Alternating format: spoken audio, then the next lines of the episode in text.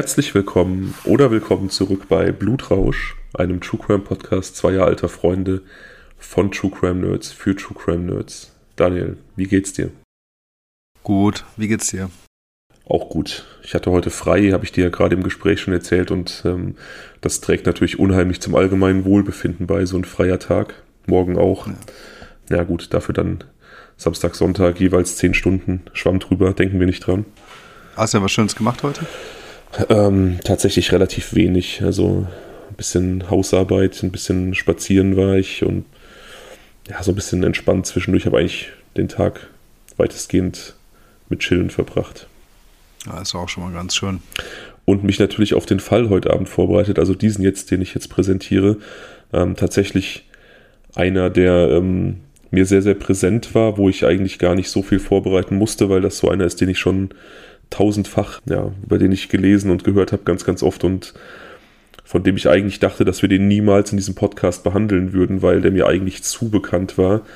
Aber mhm. das hat sich ja so ein bisschen zum Running Gag für zwischen uns entwickelt, dass wir immer wieder mal darauf zu sprechen kamen und ich habe mich dann erinnert, dass ja eigentlich das Wichtigste ist, dass du ihn nicht kennst und ich ihn dir, dir erzählen kann. Und Abstimmung auf Instagram hat ergeben, dass die Hörer auch möchten, dass wir ihn machen, obwohl er schon sehr bekannt ist. Also heute endlich Frauke liebst, dass du diese Wissenslücke endlich für dich schließen kannst auch. Ja, auf jeden Fall. Also ich bin ja mittlerweile hier auch so ein, ich sage ja immer Anwärter, True Crime Nerd Anwärter. Lehrling. Das heißt, so langsam, ja. Lehrling, deswegen so langsam muss ich auch mit den Fachbegriffen und Fachfällen dann irgendwie auch ähm, Firmen werden. Ja, ich äh, muss sagen, als ich so die meine Fallliste geschrieben habe mit den ganzen Fällen, die ich mir vorstellen kann im Laufe der Zeit zu machen, da habe ich mich oft geärgert, dass ich ihn nicht draufgesetzt habe, weil der ähm, viele interessante Aspekte bietet und auch spannende Elemente hat. Ähm, sehr, sehr mysteriöser Fall, aber mir eben einfach zu bekannt war. Ist das ein Cold Case? Das ist ein Cold Case, ja. Es ist, ähm, okay. Ja, also es gibt so, so eine Reihe von sehr, sehr bekannten deutschen Cold Cases. Zwei hatten wir bereits, hinter Kaifek und äh, Tristan. Hm. Aber so in meiner Wahrnehmung ist Frauke Liebs vielleicht so zusammen mit hinter Kaifek eigentlich so der bekannteste deutsche Cold Case. Okay, krass. Ja. Also es gibt noch so zwei, drei andere, über die auch immer wieder mal gesprochen wird. Aber diese beiden sind, finde ich, oder so, so nehme ich das zumindest wahr, so die, die mit, der, mit dem größten Mysterium.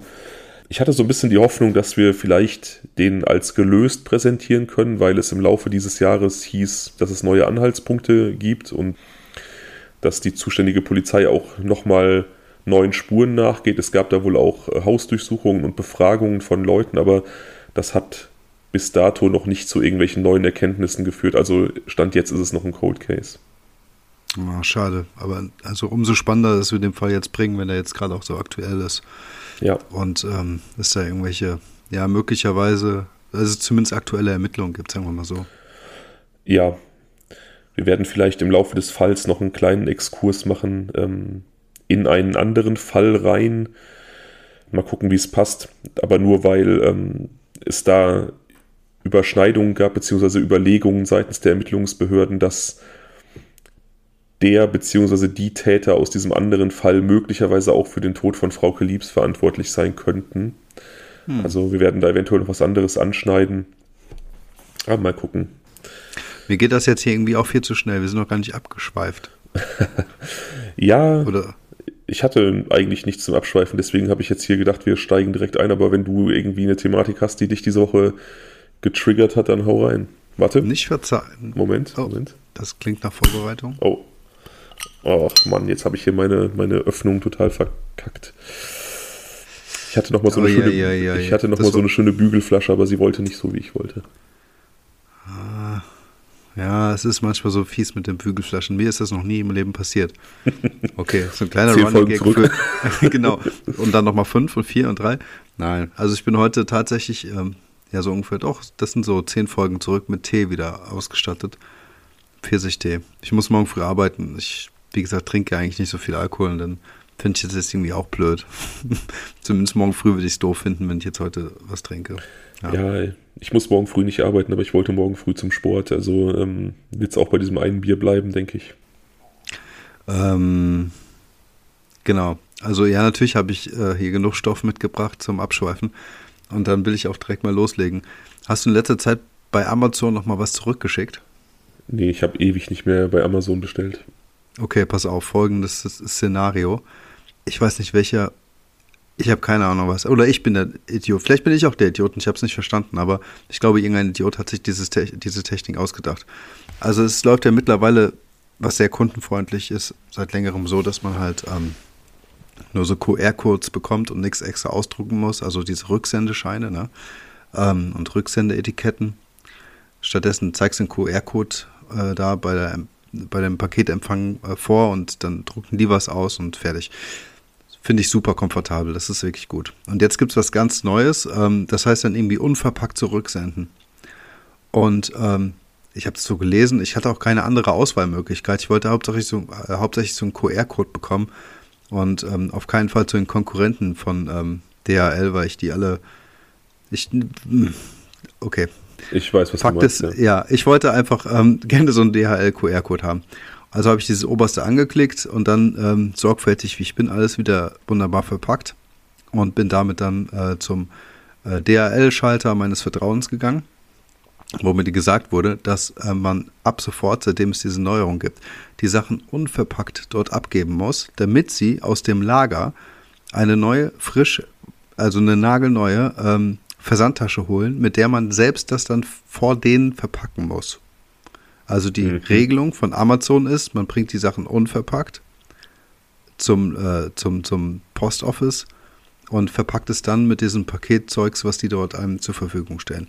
Da okay. frage ich mich doch, sind wir nicht irgendwie alle super bemüht, jetzt hier nachhaltig zu leben und Sachen wiederzuverwerten? Also ich werde ja gezwungen, ähm, diese ganze, das Verpackungsmaterial, was die mir vorher zur Verfügung gestellt haben, ähm, zu Hause wegzuschmeißen, damit ich dann ein anderes Verpackungsmaterial benutze. Also entweder ich stehe auf dem Schlauch oder ich finde diese äh, Regelung total idiotisch. Ja, also wie gesagt, ich habe das noch nicht äh, gehört. Ich habe das auch noch nicht anwenden müssen, aber so wie du es erzählst, ist das vollkommen idiotisch auf jeden Fall, ja. Also Leute, falls es euch auch da draußen geht oder wenn ihr mehr darüber wisst oder ich irgendwas nicht geschnallt habe, schreibt uns bitte bei Instagram. Da könnt ihr uns sowieso gerne folgen. Und ich habe das jetzt hier nicht nur erzählt, damit ihr uns folgen sollt. Also solltet ihr sowieso bitte schön machen, aber ich check's nicht. Ich finde es halt maximal widersprüchlich, wenn wir doch alle versuchen wollen, irgendwie ähm, besser zu leben und äh, keine Ahnung, diese wunderbare Welt hier ein bisschen zu schonen. Ja, definitiv. Also Ressourcen sparen ist, ähm, sollte irgendwie höhere Priorität sein, ist manchmal so ein bisschen, ich weiß nicht. Also ich finde es äh, maximal widersprüchlich. Okay, vielleicht juckt dich das nicht so, aber also ich finde es irgendwie total strange, diese Regelung. Da vielleicht verstehe ich da auch irgendwas nicht. Ich, ich finde viele Sachen sehr, sehr seltsam, gerade wie gesagt auch im Hinblick darauf, dass man eigentlich so ein bisschen ressourcenschonender leben möchte. Ähm, bin ich auch jedes Mal so ein bisschen baff, wenn ich irgendwie im Supermarkt stehe vor dem Gemüseregal und ich sehe Salatgurken, die dann nochmal in so eine Folienhülle eingeschweißt sind. Bio-Salatgurken, Bio. Wenn die Natur ihnen doch schon eine Schutzhülle gegeben hat, aber ja gut, wie gesagt. Ja. Über manche Dinge ähm, lohnt es sich nicht, den Kopf zu zerbrechen, dann äh, sonst käme man aus dem Staunen gar nicht mehr raus. Ja. Ja, aber ähm, ich habe ich hab eine Doku gesehen die Woche ähm, zum Thema kurz Ressourcen schonen über, ähm, hm. es gibt so ein, es gibt so ein Modeunternehmen, das heißt äh, Shein. Das ist so ein ähm, Billig-Mode-Label, also so, ich glaube, aus in China produzieren die. Ja. Und ähm, da ist halt alles super, super billig und man kann für, weiß ich nicht, ähm, überschaubares Geld sich unglaubliche Mengen an Klamotten kaufen. Und ich habe da so eine Doku gesehen über die, die Lebensdauer und die ähm, Fertigungsbedingungen von dieser, von dieser Marke. Und da ist mir gelinde gesagt absolut schlecht geworden. Also ich bin jetzt sicherlich nicht, also ja, ich finde Umweltschutz super wichtig. Ich bin jetzt sicherlich niemand, der ähm, möchte, dass wir alle in selbstgenähten Hanfklamotten durch die Gegend laufen und irgendwie so. Mhm. Bin niemand, der jeglichen Konsum irgendwie komplett misstrauisch betrachtet, aber manche Sachen, die machen mir echt richtig schlechte Laune, wenn ich so drüber nachdenke.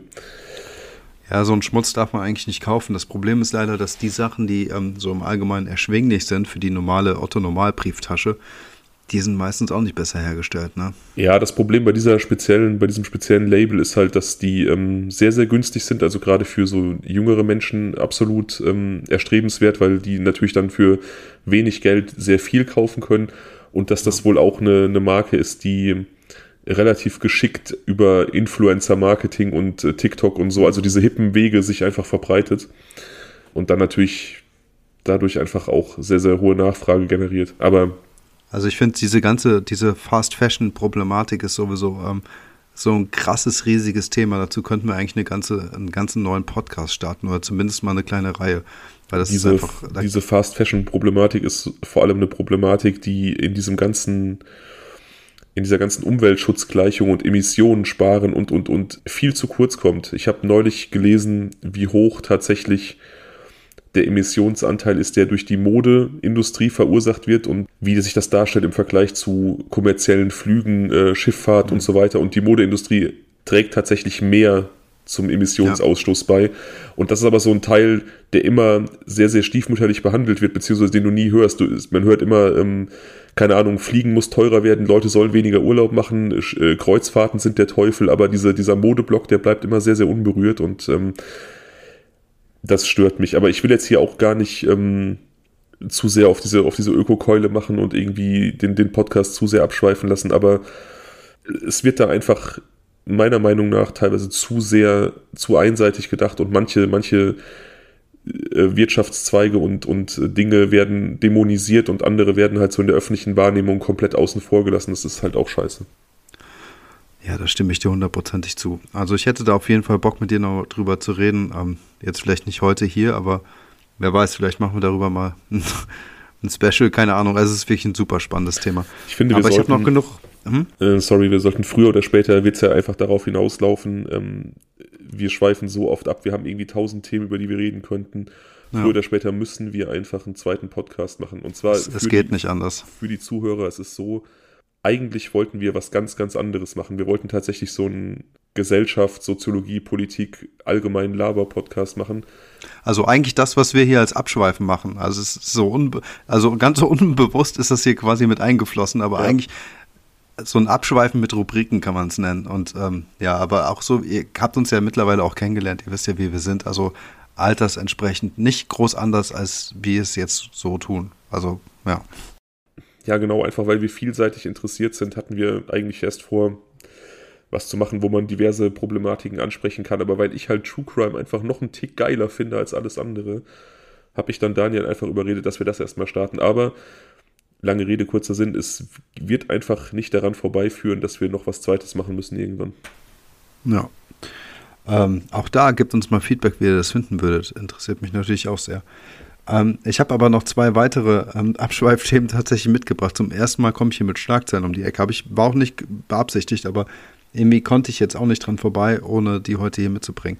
Das eine ist Schockurteil, Bildzeitungstitel, ne? Schockurteil. Alfons Schubeck muss drei Jahre und zwei Monate in den Knast wegen Steuerhinterziehung. Wie findest du das? Ähm, ja, also ich finde, es ist kein großer, ich weiß nicht, in welchem Rahmen er Steuern hinterzogen hat, aber ich finde, drei Jahre für die Dimensionen, die ich jetzt bei Alfons Schubeck annehme, eigentlich vollkommen gerechtfertigt. Ne? Ich meine, das Ding ist, wenn du oder ich Steuern hinterziehen würden, dann würden wir auch die volle Härte des Gesetzes abbekommen und keine Bildzeitung würde darüber heulen, was es für ein Schock ist. Mhm. Und ähm, viele Prominente gehen da eh relativ entspannt aus. Also Uli Hoeneß erinnern wir uns, der saß, glaube ich, irgendwie eineinhalb Jahre oder zwei Jahre und ähm, ja, hatte, die ganze Zeit, hatte die ganze Zeit offenen Vollzug und da ging es um hunderte von Millionen. Ne? Also weiß ich nicht, ich, ich habe da auch wenig Mitleid mit, muss ich ganz ehrlich sagen. Ich finde, ähm, Steuern zahlen, man kann sich natürlich darüber aufregen in Deutschland, dass der Steuersatz sehr, sehr hoch ist. Aber das Mit Geld. am höchsten in der Welt, ne? Ja, aber das Geld fließt ja auch in gute Dinge. Wir leben in einem Sozialstaat, wir haben alle von freier Bildung profitiert, wir haben alle von einem vernünftigen Gesundheitssystem profitiert, das seit Jahren natürlich in die falsche Richtung geht. Da müssen wir jetzt gar nicht drüber reden, aber wir leben in einem Staat, der schon sehr viele Vorteile für seine Bürger bietet und das wird nun mal aus Steuern gewonnen. Ja, ja, klar. Ich, ich finde, es ist vollkommen okay, wenn man hier sehr gut verdient, dass man auch sehr gut Steuern zahlt. Und wer das halt nicht machen möchte, der muss sich halt dem Gesetz so unterwerfen, wie jeder von uns es tut. Und ähm, ja, also hm. habe ich kein Mitleid mit Alfons Schubeck, ist mir ehrlich gesagt vollkommen Schwanz. Ja, ist mir eigentlich auch relativ. Ähm, ich finde, äh, ich habe das hier aus zwei Gründen mitgebracht. Zum einen, also natürlich, um diese Steuerthematik zu debattieren. Ähm, ein Stück weit zumindest. Ich persönlich sehe das eigentlich genauso wie du. nichtsdestotrotz finde ich, ist einfach schon, ähm, also ich habe keine Ahnung, was der so für Einkünfte hatte und mal unabhängig davon, woher die Leute ihre hohen Einkünfte beziehen, finde ich es trotzdem auch nicht fair, für jemanden, der sich komplett den Arsch aufgerissen hat. Ich weiß nicht, ich will jetzt nicht über ihn sprechen, aber es gibt ja viele Unternehmer, die haben das gemacht. Die haben sich vielleicht auch hochgearbeitet, weißt du? Die haben einfach durch eine ähm, sehr hohe Leistung es geschafft, sehr hoch zu kommen und sehr viel zu verdienen. Und denen dann aber auch so viel wegzunehmen. Ich glaube, wir reden von 50 Prozent oder wie hoch ist der Spitzensteuersatz? Ich weiß es nicht genau.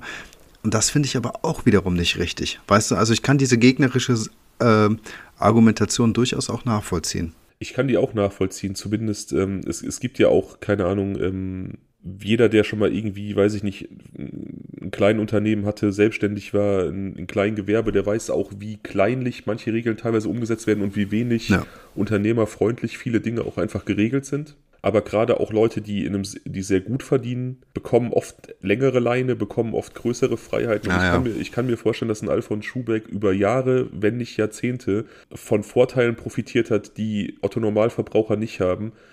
Natürlich ist das ein hoher Preis. 50% Spitzensteuersatz ist ein hoher Preis, aber du hast dafür halt die Gegenleistung, dass du in einem stabilen, sicheren Land lebst. Wie gesagt, ich will jetzt gar nicht so tun, als ob hier alles Wolkenkuckucksheim wäre und mhm. mich kotzt das auch an, wenn ich, wenn ich sehe, wie unsere Steuern teilweise ausgegeben werden. Das ja, verpulvert werden für Schwachsinn teilweise. Eine Autobahnbrücken, die kein Mensch braucht oder die niemals, äh, niemals benutzt werden. 500 Millionen in die Autobahnmaut, wo dann dieser ehemaligen Verkehrsminister nicht mal das Rückgrat hat, um zurückzutreten nach diesem Debakel. Das, das ähm, ist wieder dieses, dieses, diese Thematik, die ich schon mal angesprochen habe in irgendeiner Folge das Dilemma mit den Berufspolitikern. Ich finde, es ist einfach nicht ja. cool, dass das zum Großteil Menschen sind, die einfach vom Leben wenig Ahnung haben und die mit fremdem Geld einfach sehr, sehr großzügig sein können, weil sie keine Konsequenzen zu befürchten haben, wenn sie Scheiße bauen. So. Und das ist halt, mhm.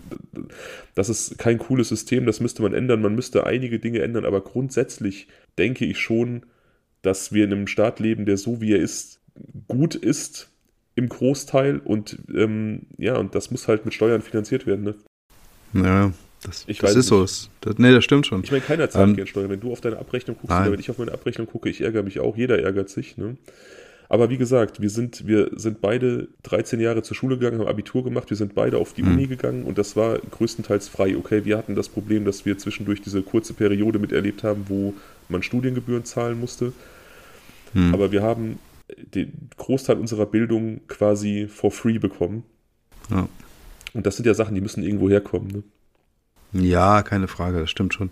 Ähm, gut, aber bevor wir das hier noch weiter vertiefen, ich habe noch das zweite, worüber ich jetzt hier mit, darüber, mit dir sprechen wollte, ist äh, drei Jahre und zwei Monate. Da bin ich einfach nochmal über dieses Strafmaß gestolpert. Ich finde halt unabhängig zu, davon, dass ich nicht weiß, äh, wie viel Geld er da irgendwie hinterzogen hat. Ähm, ist krass, dass man halt in Deutschland nach wie vor irgendwie für Steuerhinterziehung teilweise größere Strafen bekommt als für andere Delikte. Ich meine, wir sind ja hier beim True Crime angelangt und ähm, bekommen es ja häufig mit.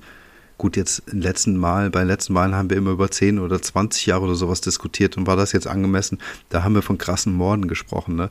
Aber grundsätzlich finde ich jetzt, jetzt mal im Verhältnis gesehen, drei Jahre und zwei Monate ist schon auch äh, nicht gerade ohne für Deutschland ja, also wie gesagt, um das jetzt beurteilen zu können, da müsste man jetzt die Summe kennen, um die es da gegangen ist. Ne? Man ist ja immer wieder so ein bisschen, das geht ja, das geht ja auch vielen Leuten so, man ist ja sehr häufig sehr negativ berührt, wenn man von irgendwelchen ähm, Missbrauchsgeschichten hört, oft, wo mhm. dann Täter vielleicht ähnlich lange ins Gefängnis kommen und man denkt sich, ja. es drängt sich einem manchmal so das Gefühl auf, dass Kapitaldelikte irgendwie stärker bestraft werden, weil vielleicht Kapital in der Jurisdiktion mehr wert ist als, ähm, weiß ich nicht, Kinder oder, oder Frauen, die missbraucht werden. Mhm. Aber es ist ja auch sehr, sehr populistisch. Man weiß, wie gesagt, ja gar nicht, wie ist hier die, die, die Vergleichsgröße, um was für einen Betrag geht es hier im Fall Schuberg. Ja. Ja, ich, ich finde es auch immer schwierig, Strafe gegen Strafe aufzuwiegen. Ja, okay. Aber nichtsdestotrotz finde ich das hier an der Stelle auch schon mal legitim, ähm, ja, ja, es ab und zu mal zu machen, weil wenn man halt über sowas ja, wie du gerade schon gesagt hast, wenn es irgendwelche Missbrauchsfälle gibt und äh, Leute gehen nach zwei Jahren wieder nach Hause oder so. Also ich finde, pff, weiß ich nicht. Also Mein, mein, mein Menschenverstand sagt mir irgendwie, dass da was nicht stimmen kann. Ja, also für mich war immer so eine Vergleichsgröße. Ich habe es in der letzten Folge erzählt, mein Vater saß im Gefängnis wegen Bankraub und das war oft so meine Vergleichsgröße, wenn ich von irgendwelchen Vergewaltigungen oder Kindesmissbrauchsfällen gelesen habe. Hm. Ich weiß ja, mein Vater saß fünfeinhalb Jahre. Boah. Ähm, ist auch so krass. Und ich habe dann ganz, ganz oft gedacht, wenn ich von, von solchen krassen Missbrauchsfällen, wo, dann, wo es dann auch teilweise um Missbrauch im, im, also häufigen Missbrauch ging, wir erinnern mhm. uns beispielsweise an unsere zweite Folge, ja. wo, wo Sandra von ihrem Stiefvater über lange Zeit hinweg mehrfach sexuell missbraucht wurde und ähm, der hatte dafür irgendwie eine Strafe von, ich glaube, zwei oder drei Jahren auch. Ja. Weiß ich nicht mehr genau, ist schon lange her. Und das ist mir dann oft aufgestoßen, weil ich halt diesen direkten Vergleich dann immer gezogen habe. Ne?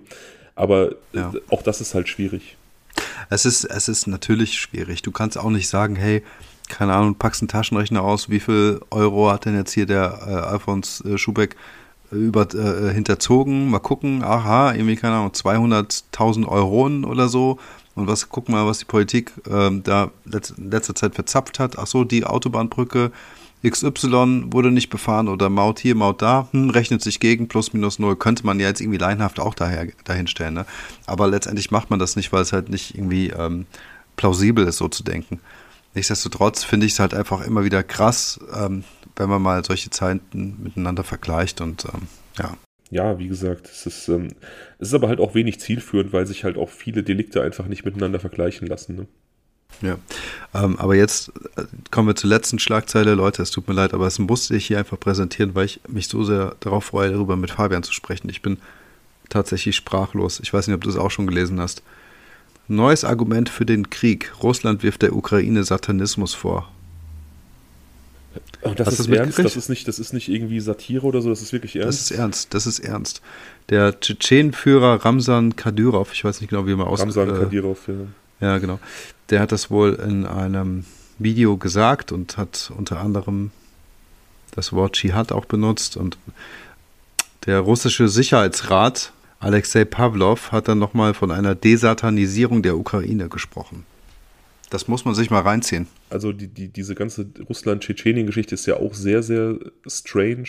Ähm, Tschetschenien hat ja, oder Russland lag ja auch Anfang des Jahrtausends sehr im Konflikt mit Tschetschenien. Die wollten ja Unabhängigkeit, weil das halt eben äh, Muslime sind und Russland ist ja nicht sonderlich freundlich zu religiösen Minderheiten oder ähm, sexuellen Minderheiten oder was auch immer.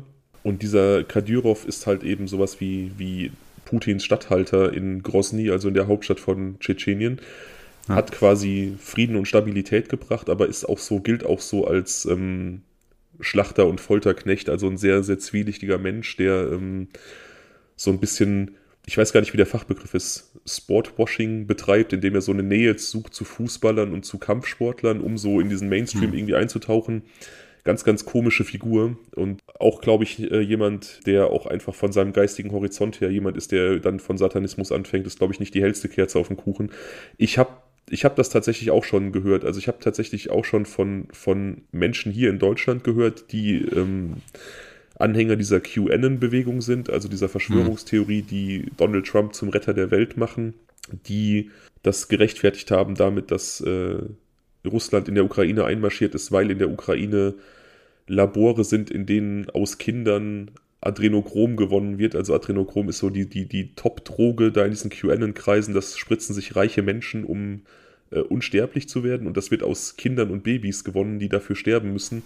Und die Ukraine ist laut diesen Leuten voll mit unterirdischen Laboren und Putin befreit jetzt eigentlich nur die Kinder. Also es ist halt, es ist super ekelhaft. Da ist ein, ein Angriffskrieg von einem, von einem Wahnsinnigen, wird hm. gerechtfertigt mit so einer ekelhaften Scheiße.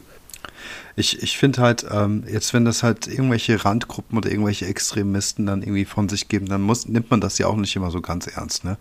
Ähm, und jetzt mag dieser ähm, Kadyrov nochmal irgendwie äh, ganz extremer Typ zu sein, ähm, der ganz offensichtlich zu extremen Mitteln äh, äh, ähm, neigt. Ähm, nichtsdestotrotz, wenn jetzt nochmal der Sicherheitsrat das bestätigt und von einer Desatanisierung spricht, hat das ja dann auch, sagen wir mal, nimmt es offizielle Ausmaße an. Und das ja. finde ich halt, das finde ich halt so krass. Aber es ist ähm, halt Propaganda. Das kann doch nicht wirklich deren Ernst sein. Es ist Propaganda, aber es an welcher ist, Stelle denn? Es ist Propaganda und man muss ich glaube, dass, dass die russische Führung mittlerweile auch in der Situation ist, dass man auch vor den Menschen zu Hause den Krieg langsam rechtfertigen muss, weil ähm, alle damals davon ausgegangen sind, im, ich glaube im Februar fand der Einmarsch statt und alle sind davon ausgegangen, in einer Woche oder in zehn Tagen ist die Ukraine besiegt und deswegen hatte man immer nur dieses Wort gebraucht, äh, militärische Spezialoperation im, in der russischen Öffentlichkeit. Hm. Und jetzt ist das Ganze eben schon neun Monate her und es wird deutlich, dass äh, es eben kein Spaziergang ist und vielleicht doch keine kleine Spezialoperation und immer mehr russische Mütter müssen mittlerweile leider auch ihre toten Söhne betrauern, die ja. da verheizt werden in einem total sinnlosen Krieg. Und jetzt muss man eben Rechtfertigungen suchen und das ist halt eine Rechtfertigung, die super stark ist so.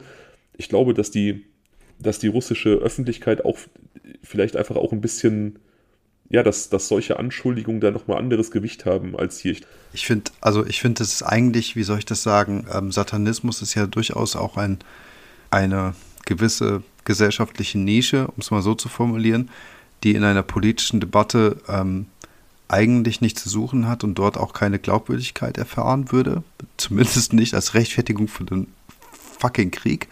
Aber ähm, was ich ganz interessant finde, ist, hier heißt es nämlich weiter in dem Text, dass Militärexperten des US-amerikanischen Thinktanks ähm, Institute for the Study of War darin Argumente sehen, dass sie versuchen, Bevölkerungsschichten zu rekrutieren und ähm, den Krieg bei gewissen Bevölkerungsschichten glaubhaft zu machen, die eben auf solche Religionsthemen abfahren.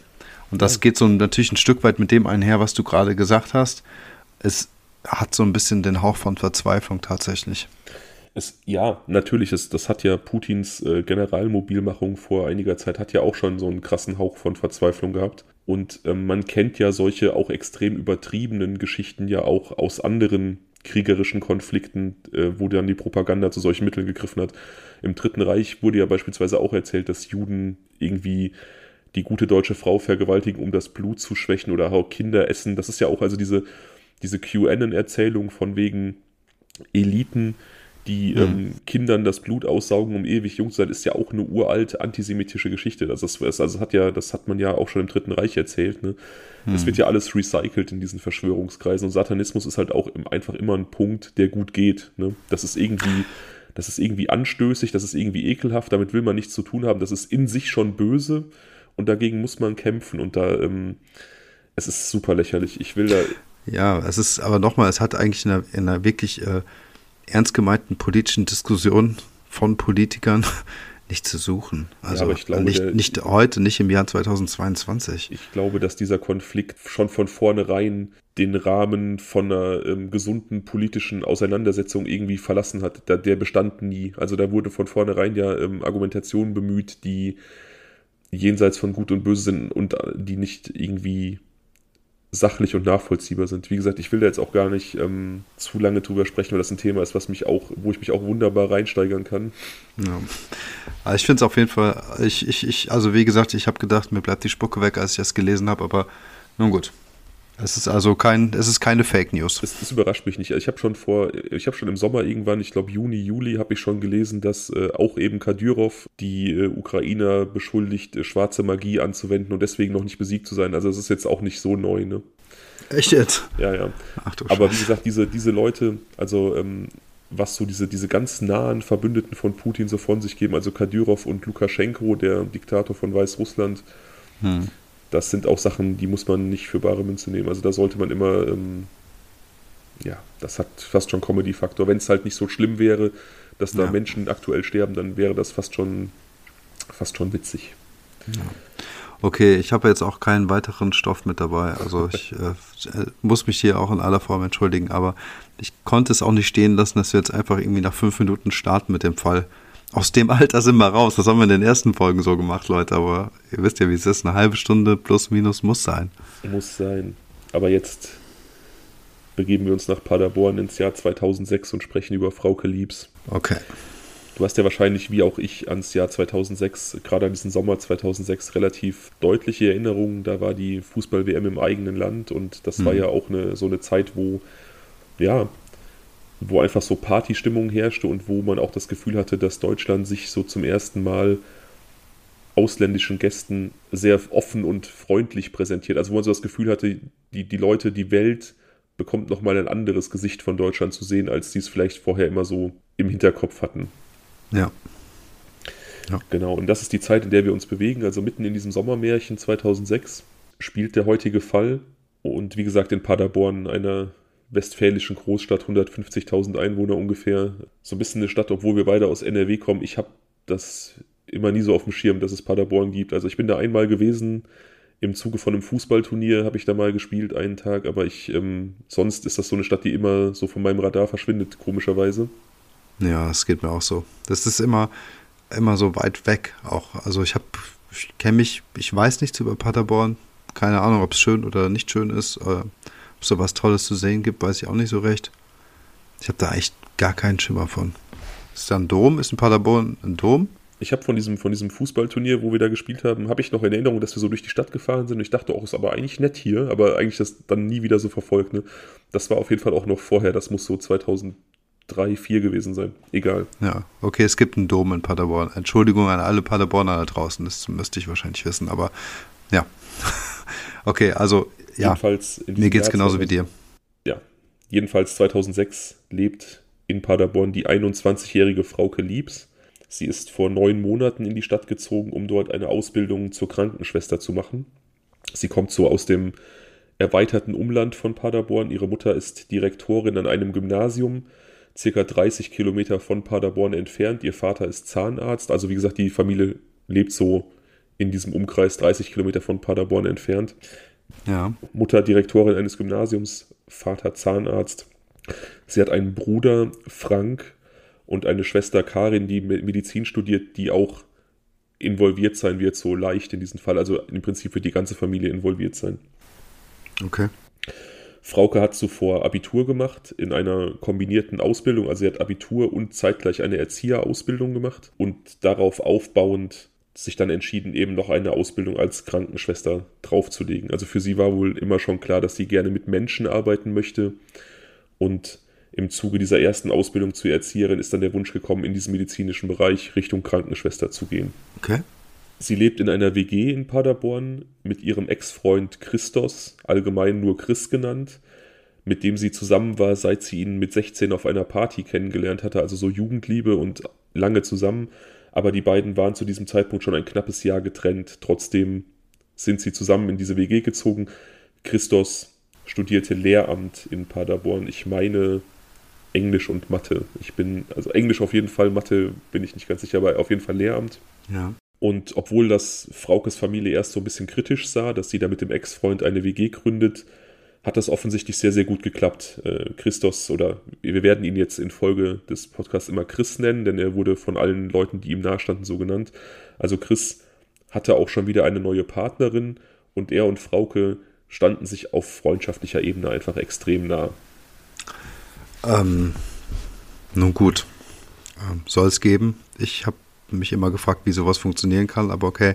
Ich frage mich an der Stelle aber noch ganz kurz, waren die Partner, bevor sie nach Paderborn gezogen ist oder schon in Paderborn? Nee, nee, also deutlich vorher. Wie gesagt, sie wohnt seit neun Monaten in Paderborn. Sie haben sich vor einem Jahr getrennt, also knapp so drei, vier Monate bevor sie in diese WG gezogen ist, haben die sich getrennt. Okay ja, also wie gesagt, das, äh, ich für mich könnte, glaube ich, auch nicht mit einer Ex-Partnerin zusammenleben. Ich hatte auch, wenn ich so überlege, erst einmal in meinem Leben das, äh, den Drang, mit einer Ex-Partnerin noch befreundet zu sein. Ähm, es hat ja meistens auch Gründe, warum man sich trennt, aber das, wie gesagt, das muss ja, was für uns gilt, muss nicht für andere Menschen gelten. Nee, überhaupt nicht. Also gegen das befreundet sein will ich jetzt auch nichts sagen, ne? aber das dann noch zusammenleben, das fand ich jetzt ein bisschen ich stelle es mir viel. auch schwierig vor. Ja, ich stelle es mir auch schwierig vor. Vor allem, wenn dann, dann auch wieder neue Partner ins Spiel kommen. genau, für die neuen Partner muss es ja auch ein bisschen strange sein.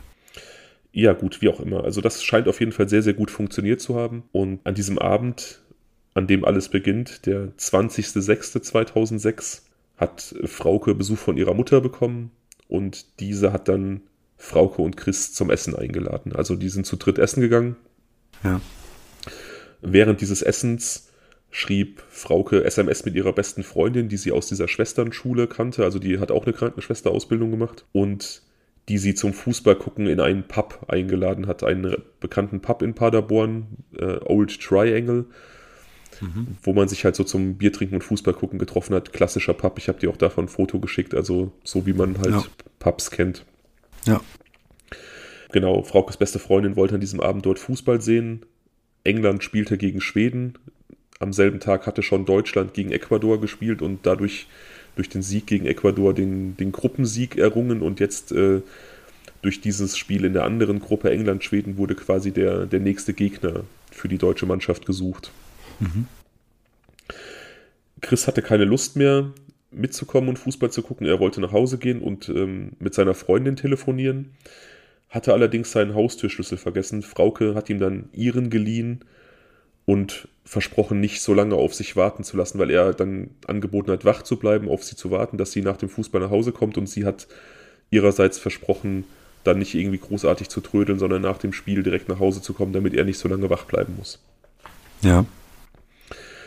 Während des Spiels schrieb Frauke eigentlich die ganze Zeit SMS, also sie hat nicht unbedingt aufs Spiel geachtet, sondern sie schrieb SMS mit einem jungen Mann namens Nils. Nils war der beste Freund dieser Freundin aus der Schwesternschule, mit der sie an dem Abend Fußball geguckt hat. Den hatte sie vor einiger Zeit durch ihre Freundin kennengelernt. Und ja, besagter Nils hat da so ein bisschen mehr drin gesehen. Der hatte, glaube ich, äh, die Intention mit Frauke irgendwie vielleicht so Richtung Beziehung zu gehen, aber sie hat ihn halt als guten Kumpel gesehen, aber die haben den ganzen Abend ähm, SMS geschrieben. Hm, okay. Das ging dann so lange oder sie hat so intensiv geschrieben, dass während des Schreibens, während dieses Spiels irgendwann ihr Akku leer war und sie sich dann in diesem Pub den Akku ihrer besten Freundin leihen musste, um weiterzuschreiben. Also die hatten beide diese damals üblichen Nokia-Handys, wo man den Akku noch rausnehmen und hm. wechseln konnte. Ja. Und ähm, Frauke liedern den Akku ihrer Freundin, um weiter mit Nils zu schreiben, war dann aber natürlich auf einem späteren Heimweg erstmal ohne Handy, weil ihr Akku leer ist. Ja.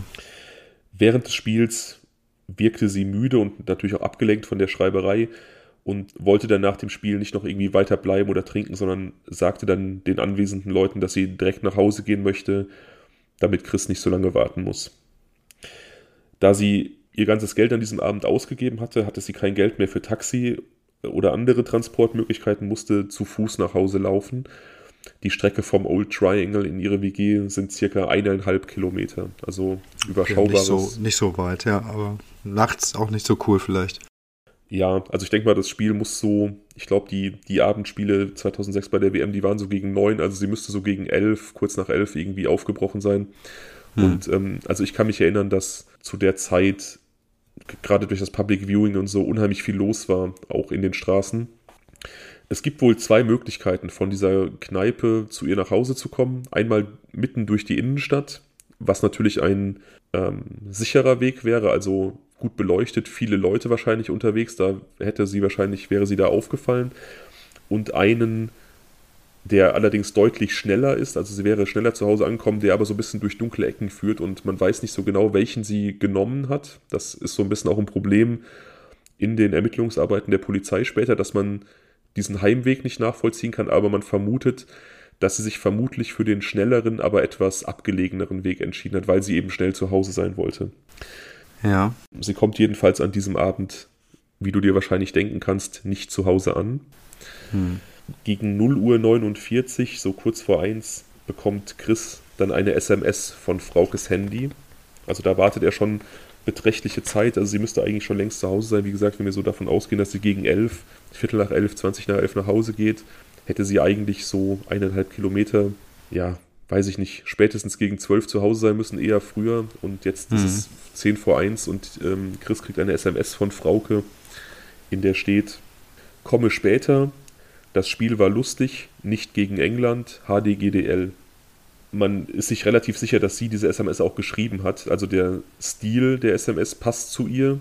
Und sie mhm. und Chris hatten vor dem Spiel darüber gesprochen, dass sie beide hoffen, dass man gegen Schweden spielen muss in, in der nächsten Runde und nicht gegen England. Und äh, da Schweden dieses Spiel für sich entschieden hat, war, war klar, dass man nicht gegen England spielen musste.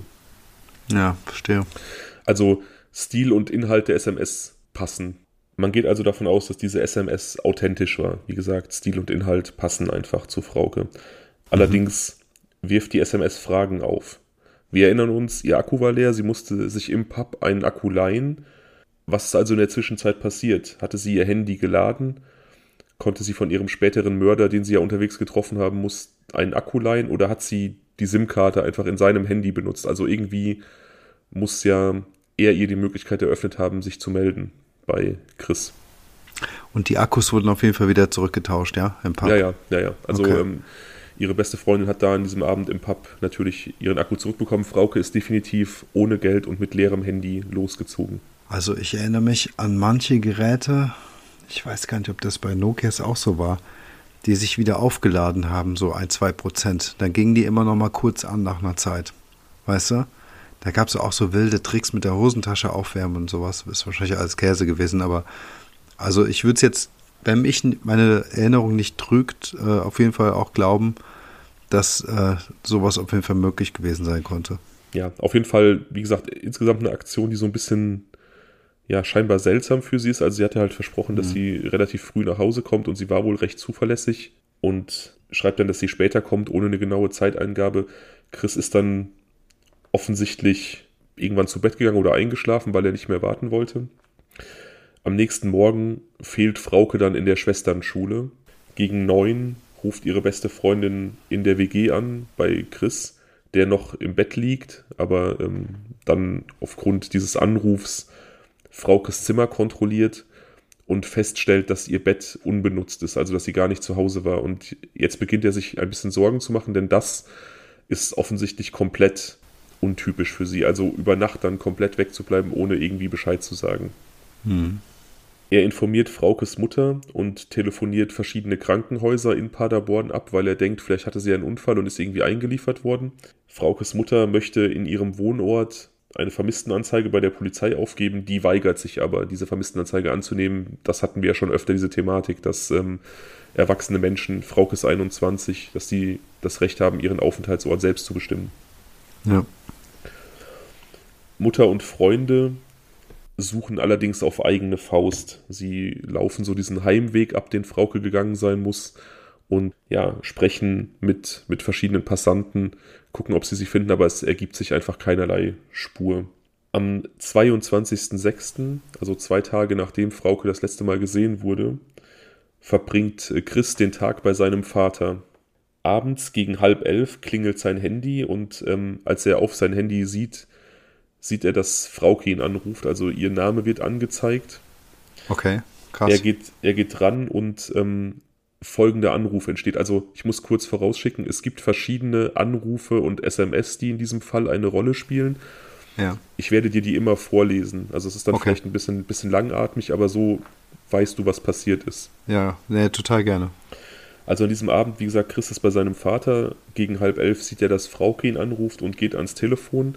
Frauke meldet sich und sagt, Hallo Christos, ich wollte sagen, dass es mir gut geht und dass ich bald nach Hause komme. Sag Mama und Papa und den anderen Bescheid. Bevor er irgendwas sagen oder eine Rückfrage stellen kann, wird aufgelegt. Er findet es ungewöhnlich, dass sie ihn Christos nennt, denn so nennt sie ihn eigentlich nur, wenn sie irgendwie, also wenn sie sehr, sehr ernst ist, wenn sie Streit haben oder wenn irgendwie ein Konflikt entsteht. Eigentlich nennt sie ihn immer Chris. Und er findet, dass ihre Stimme benommen und komisch klang und sagt, es klang, als ob sie aus einem geschlossenen Raum anruft. Also dieser, du kennst das, wenn du vielleicht aus so dem dumpfer, dumpfer genau, genau, dieser leichte Hall, Sound. dieses dumpfe, ja. Okay, aber ähm, dann, äh, aber sie war es auf jeden Fall. Also die Stimme hat er auf jeden Fall verifiziert, ja? Genau, sie war es auf jeden Fall. Es ist okay. dann so ein bisschen die Frage aufgekommen, warum sie bei ihm angerufen hat, ähm, um sich zu melden und nicht bei ihrer Familie. Das wurde aber so ein bisschen aufgeklärt dadurch, dass ähm, ihre Eltern einfach, es ist 2006, seltenst Handys benutzt haben. Also der Vater hat es wohl so gut wie nie bei sich gehabt. Die Mutter ist ähm, selten rangegangen und man vermutet oder die Polizei vermutet, dass sie einfach bei Chris angerufen hat, zum einen, weil sie sich nahe standen und zum anderen, weil da einfach die höchste Wahrscheinlichkeit der Erreichbarkeit bestand. Ja, genau. Ich wollte auch sagen, dass sie, dass sie sich halt nahe gestanden haben und das könnte ja auch das, ein guter Grund gewesen sein. Aber ähm, ich glaube auch, dass diese Sache mit Christos und Christ, dass das auf jeden Fall auch ein Hinweis war. Oder zumindest äh, eine versteckte Botschaft. Mhm. Ja, das glaube ich auch. Also ich habe es auch immer so, so verstanden. Jedenfalls ist ihr Handy im Anschluss daran ausgeschaltet. Also sie kann nicht angerufen werden. Und ich weiß nicht, ob versucht wurde, SMS zu schreiben und die dann nicht durchgegangen sind, aber ich habe mehrfach halt gelesen, dass man dann versucht hat, sie anzurufen und das Handy einfach ausgeschaltet war. Ja. Also sie hat gesagt, dass sie in zwei Tagen wieder da sei. Ähm, sie hat gesagt, sag, ähm, ich wollte sagen, dass es mir gut geht mhm. und dass ich bald nach Hause komme. Bald, okay, bald. Ja, mhm. Also keine Zeitangabe. Ja. Sag Mama und Papa und den anderen Bescheid. Ja. Aufgrund dieser neuen Entwicklung nimmt die Polizei dann am nächsten Tag tatsächlich doch Ermittlungen wegen des Verdachts auf Geiselnahme auf und kann infolgedessen die Handydaten abfragen, also die, den Standort, ja. die, die letzte Verbindungsdaten. Es gibt eine, eine Funkzellenbestimmung, zu der komme ich dann später noch. Also die Polizei hat dann ausfindig gemacht, von wo dieser Anruf kam. Ja. Später am 23.06. gegen kurz nach elf schrieb Frauke oder wurde von Fraukes Handy eine SMS an Chris geschrieben mit dem Inhalt, ich komme heute nach Hause, bin in Paderborn, HDGDL. Also da wird jetzt eine konkrete, ein konkreter Zeitrahmen genannt. Es war kurz nach elf, ich komme heute nach Hause. Also man kann jetzt davon ausgehen, sie plant in den nächsten Stunden irgendwie zurückzukommen. Und auch hier wieder diese, diese ähm, Schreibstil passt so einfach dazu, wie sie SMS geschrieben hat. Ja, ähm, dazu vielleicht auch noch ganz kurz, ähm, wollte ich auch gerade sagen, diese kurzen und knappen Sätze sind ja sehr ähnlich wie jetzt bei dieser ja, anderen SMS. Genau. Vielleicht für alle äh, jüngeren Zuhörer da draußen oder Zuhörerinnen, ähm, da habe ich neulich auch was Interessantes zu gelesen. Es lag auch daran, dass man früher mit 160 Zeichen klargekommen ist. Genau. Oder klarkommen musste. In, in der SMS mehr gab es nicht. Das heißt, man konnte keine epischen Monologe schreiben, einsprechen schon gar nicht. Und musste sich halt immer kurz halten. 160 Zeit, Zeichen können extrem wenig sein. Ähm, das vielleicht noch als kleine Hintergrundgeschichte äh, oder Story, Info dazu. Genau, also es ist nicht so wie jetzt in, Zeichen von, in Zeiten von WhatsApp, wo man quasi unbegrenzt schreiben kann. Man hat sich auch aufgrund der, der Kosten von so einer SMS einfach viel eher überlegt, was möchte ich wie verpacken. Ja. Definitiv. Zeitgleich mit dieser SMS an Chris, also Chris ruft sofort Fraukes Mutter an natürlich, um sie auf dem Laufenden zu halten, dass Frauke da ihre Rückkehr ankündigt. Zeitgleich mit dieser SMS bekommt Frank, also Fraukes Bruder, ein, eine SMS auf sein Handy, dass Fraukes Handy wieder an ist. Also das ähm, ist so ein Service, das gibt es ja heute auch manchmal, wenn du jemanden mhm. anrufst und du das Handy ist aus, bekommst du eine Benachrichtigung, dass das Handy wieder erreichbar ist. Ja, genau. Frank ruft daraufhin sofort auf Fraukes Handy an und sie nimmt auch ab. Also ähm, es ist jetzt immer noch dieser 23.06. kurz nach 11 alles so ein Komplex. Sie schreibt diese SMS an Chris, der setzt sich mit ihrer Mutter in Verbindung. Ihr Bruder Frank bekommt die Nachricht, dass sie wieder erreichbar ist und ruft sie sofort an und sie geht auch ans, ans Handy. Ja. Es ähm, entsteht folgender Dialog. Frank fragt, Frauke, was machst du? Wann kommst du nach Hause? Frauke sagt, ich komme heute nach Hause, auch nicht zu spät, ich bin in Paderborn. Frag nicht, ich komme nach Hause. Frank fragt, wo bist du denn? kann ich nicht sagen. Daraufhin endet das Gespräch. Also sie bekräftigt dann hier nochmal, dass sie an diesem Abend nach Hause kommt und dass sie auch schon in Paderborn ist, aber ja, weitere Fragen wirkt sie ab, beziehungsweise ergeben sich nicht. Ja, aber ähm, damit gibt er sich doch nicht zufrieden, oder? Das Telefonat wird beendet dann. Und also, hat er nochmal versucht, sie anzurufen? Ja, aber dann war es wieder nicht mehr erreichbar. Das könnte wieder die Nummer sein mit dem Akku, der nur kurz aufgeladen war für ein paar Prozent. Ja, oder einfach, dass das Handy mutwillig ausgemacht wurde, weiß man halt nicht. Also was da jetzt genau eine Rolle spielte, ist ähm, natürlich jetzt schwer nachzuhalten. Ja. Fraukes Familie versammelt sich daraufhin in der WG natürlich, um auf sie zu warten. Und erneut warten sie umsonst. Frauke kehrt an diesem 23.06. nicht nach Hause zurück, wie sie es angekündigt hatte. Hm. Am nächsten Tag, am 24.06. gegen halb drei mittags, die nächste Meldung von Frauke. Wiederum ein Anruf bei Chris, der folgendermaßen verlief. Frauke, ich komme nicht so spät zurück, komme heute Abend nach Hause. Chris fragt, bist du verletzt? Frauke sagt, nein, ich bin in Paderborn, ich bin in Paderborn, ich bin in Paderborn. Das Gespräch endet. Also auch total seltsam. Ne? Ich meine, dass er dann diese Frage stellt, bist du verletzt, kann ich nachvollziehen. Man möchte wissen, so was ist los, warum kommst du nicht wieder, was, was hindert dich daran zu kommen, was für eine Problematik liegt vor. Und ich habe mich super oft gefragt, warum sie dann daraufhin einfach dreimal gesagt hat, ich bin in Paderborn. Also warum das irgendwie so eine zentrale Information war, die sie vermitteln wollte oder sollte. Hat sie nochmal angesprochen an der Stelle? Hat sie nochmal Christos gesagt? Mm, -mm. Ähm, woher sind denn diese Transkriptionen der Gespräche? Die wurden ja nicht aufgezeichnet. Sind wahrscheinlich auf nee, Erinnerungen das, das sind, ähm, basiert. Das sind Gedächtnisprotokolle, ja. Das sind Gedächtnisprotokolle. Ja. Ähm, es klingt für mich wie so eine künstliche Intelligenz, die antwortet. Oder wie, gab es natürlich zu der Zeit nicht, ähm, wie so eine Bandansage, weißt du? So Knöpfchen gedrückt. Weil es ja doch fast die gleichen Worte sind wie bei dem Telefonat mit dem Bruder Frank. Ja, ich habe auch schon mal gedacht, ob das vielleicht irgendwie so ein, ein, Telefonat war oder eine Auszüge, die vorher schon irgendwie aufgenommen wurden, aber sie hat ja, ja, sie hat ja reagiert. Also als er gefragt hat, bist du verletzt, sagt sie ja nein, ich bin in Paderborn, ich bin in Paderborn, ich bin in Paderborn. Also es findet ja schon irgendwo eine Reaktion auch auf seinen Input statt. Deswegen habe ich das wieder verworfen, diese Idee, dass das vielleicht irgendwie so vorgefertigt war. Oh, wie unheimlich für die Familie. Super unheimlich, es ist sehr beängstigend, aber jetzt ergibt sich natürlich aus dieser ganzen Gemengelage, wie du dir vielleicht vorstellen kannst, ein Problem. Und zwar sieht die Polizei, dass Frauke regelmäßig Kontakt zu ihrer Familie aufnimmt, sieht also keinen großen Druck zu ermitteln. Ja. Man hat also seit der ersten Nachricht, also seit, seitdem man davon ausging, sie ist entführt worden, da hat man ja ihre Handyaktivität noch nachvollzogen und den Standort des Handys geortet nach dem ersten Anruf. Das hat man später nicht mehr gemacht.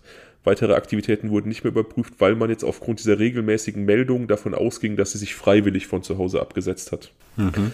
Also das könnte durchaus eine perfide Taktik des Entführers gewesen sein, ja, die Ermittlungsarbeiten auch zu behindern, weil er wusste, wenn es eine regelmäßige Meldung gibt, dann äh, wird die Polizei einfach weniger Veranlassung sehen zu ermitteln, weil es ja halt so da aussieht, als ob sie ja aus freien Stücken von zu Hause wegbleibt.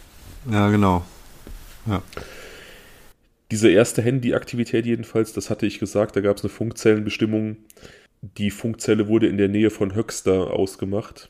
Das ist ähm, ja nicht so weit weg und dazu kommen wir später noch. Ja.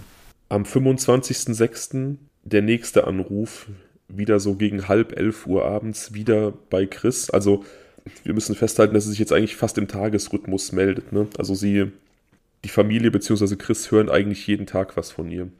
An diesem 25. folgendes Telefonat. Frauke sagt, komme heute nach Hause. Chris fragt, bist du in Gefahr? Frauke sagt, nein. Warum bist du gestern nicht nach Hause gekommen? will Chris wissen. Kann ich dir erklären, sagt Frauke. Chris sagt, wo bist du? Erkläre ich dir, wenn ich nach Hause komme. Und wieder ist das Gespräch vorbei. Also sie geht wiederum nicht auf seine Fragen ein, beschwichtigt, aber es ist halt wieder Kontakt. Ja. Also jetzt hat sie ja wirklich konkret geantwortet. Das heißt, es kann nicht sein, dass es irgendwie äh, eine Tonaufnahme ist, die dort abgespielt wurde. Ähm, natürlich gab es ähnliche Fragen. Es klingt tatsächlich nach einem perfiden Plan des Täters, weil ja. Ähm, all das, was sie antwortet, so sehr aufdiktiert klingt.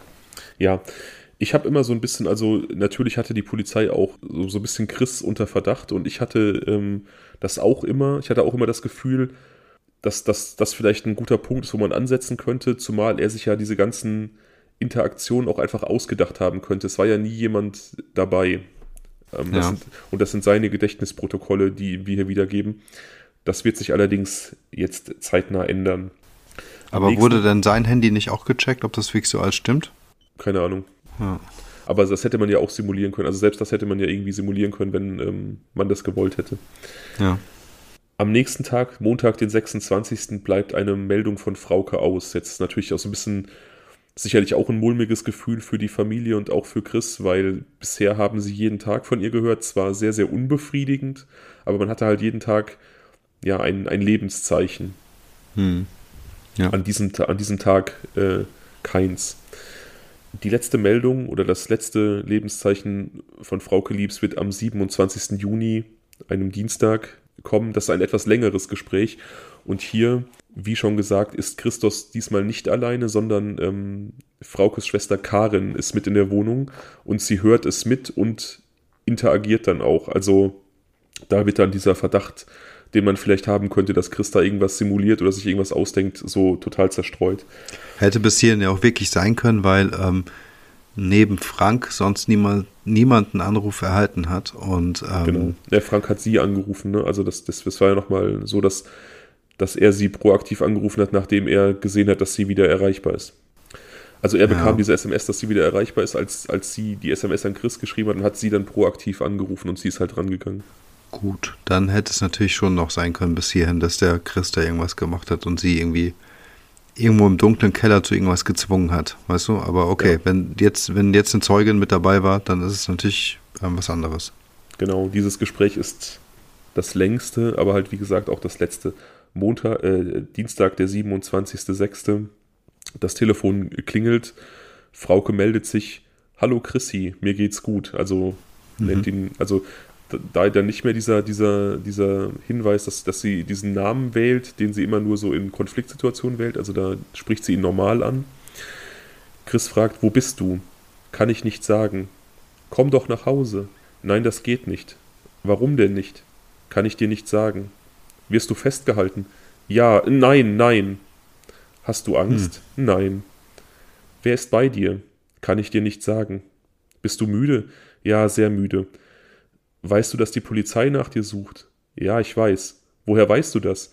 Naja, ich bin ja fast eine Woche weg. Aber warum bist du weg? Das weißt du doch, Chris. Nein, weiß ich nicht. Hast du einen anderen Typen kennengelernt? Du weißt doch, dass ich wegen einem anderen Typen keine Woche wegbleibe. Du kennst mich doch. Karen ist bei mir. Wir machen uns Sorgen um dich. Sind Mama und Papa auch da? Die waren hier. Sag ihnen, dass ich sie ganz doll liebe. Wann kommst du zurück? Ich weiß nicht. Warum bist du nicht gekommen, obwohl du gesagt hast, dass du heute zurückkommst? Erkläre ich dir später.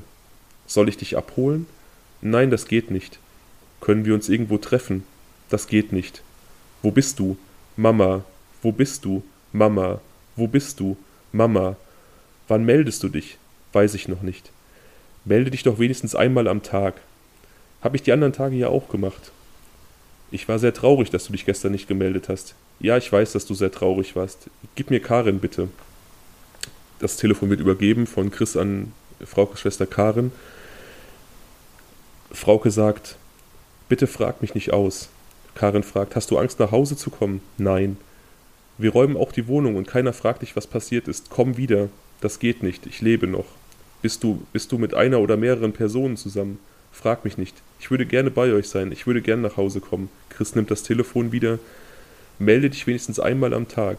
Ja, mach ich. Bis bald. Ciao. Und das Telefonat ist beendet. Also sehr, sehr lange. Ähm, und hier steckten so einige Punkte drin, über die ich gestolpert bin.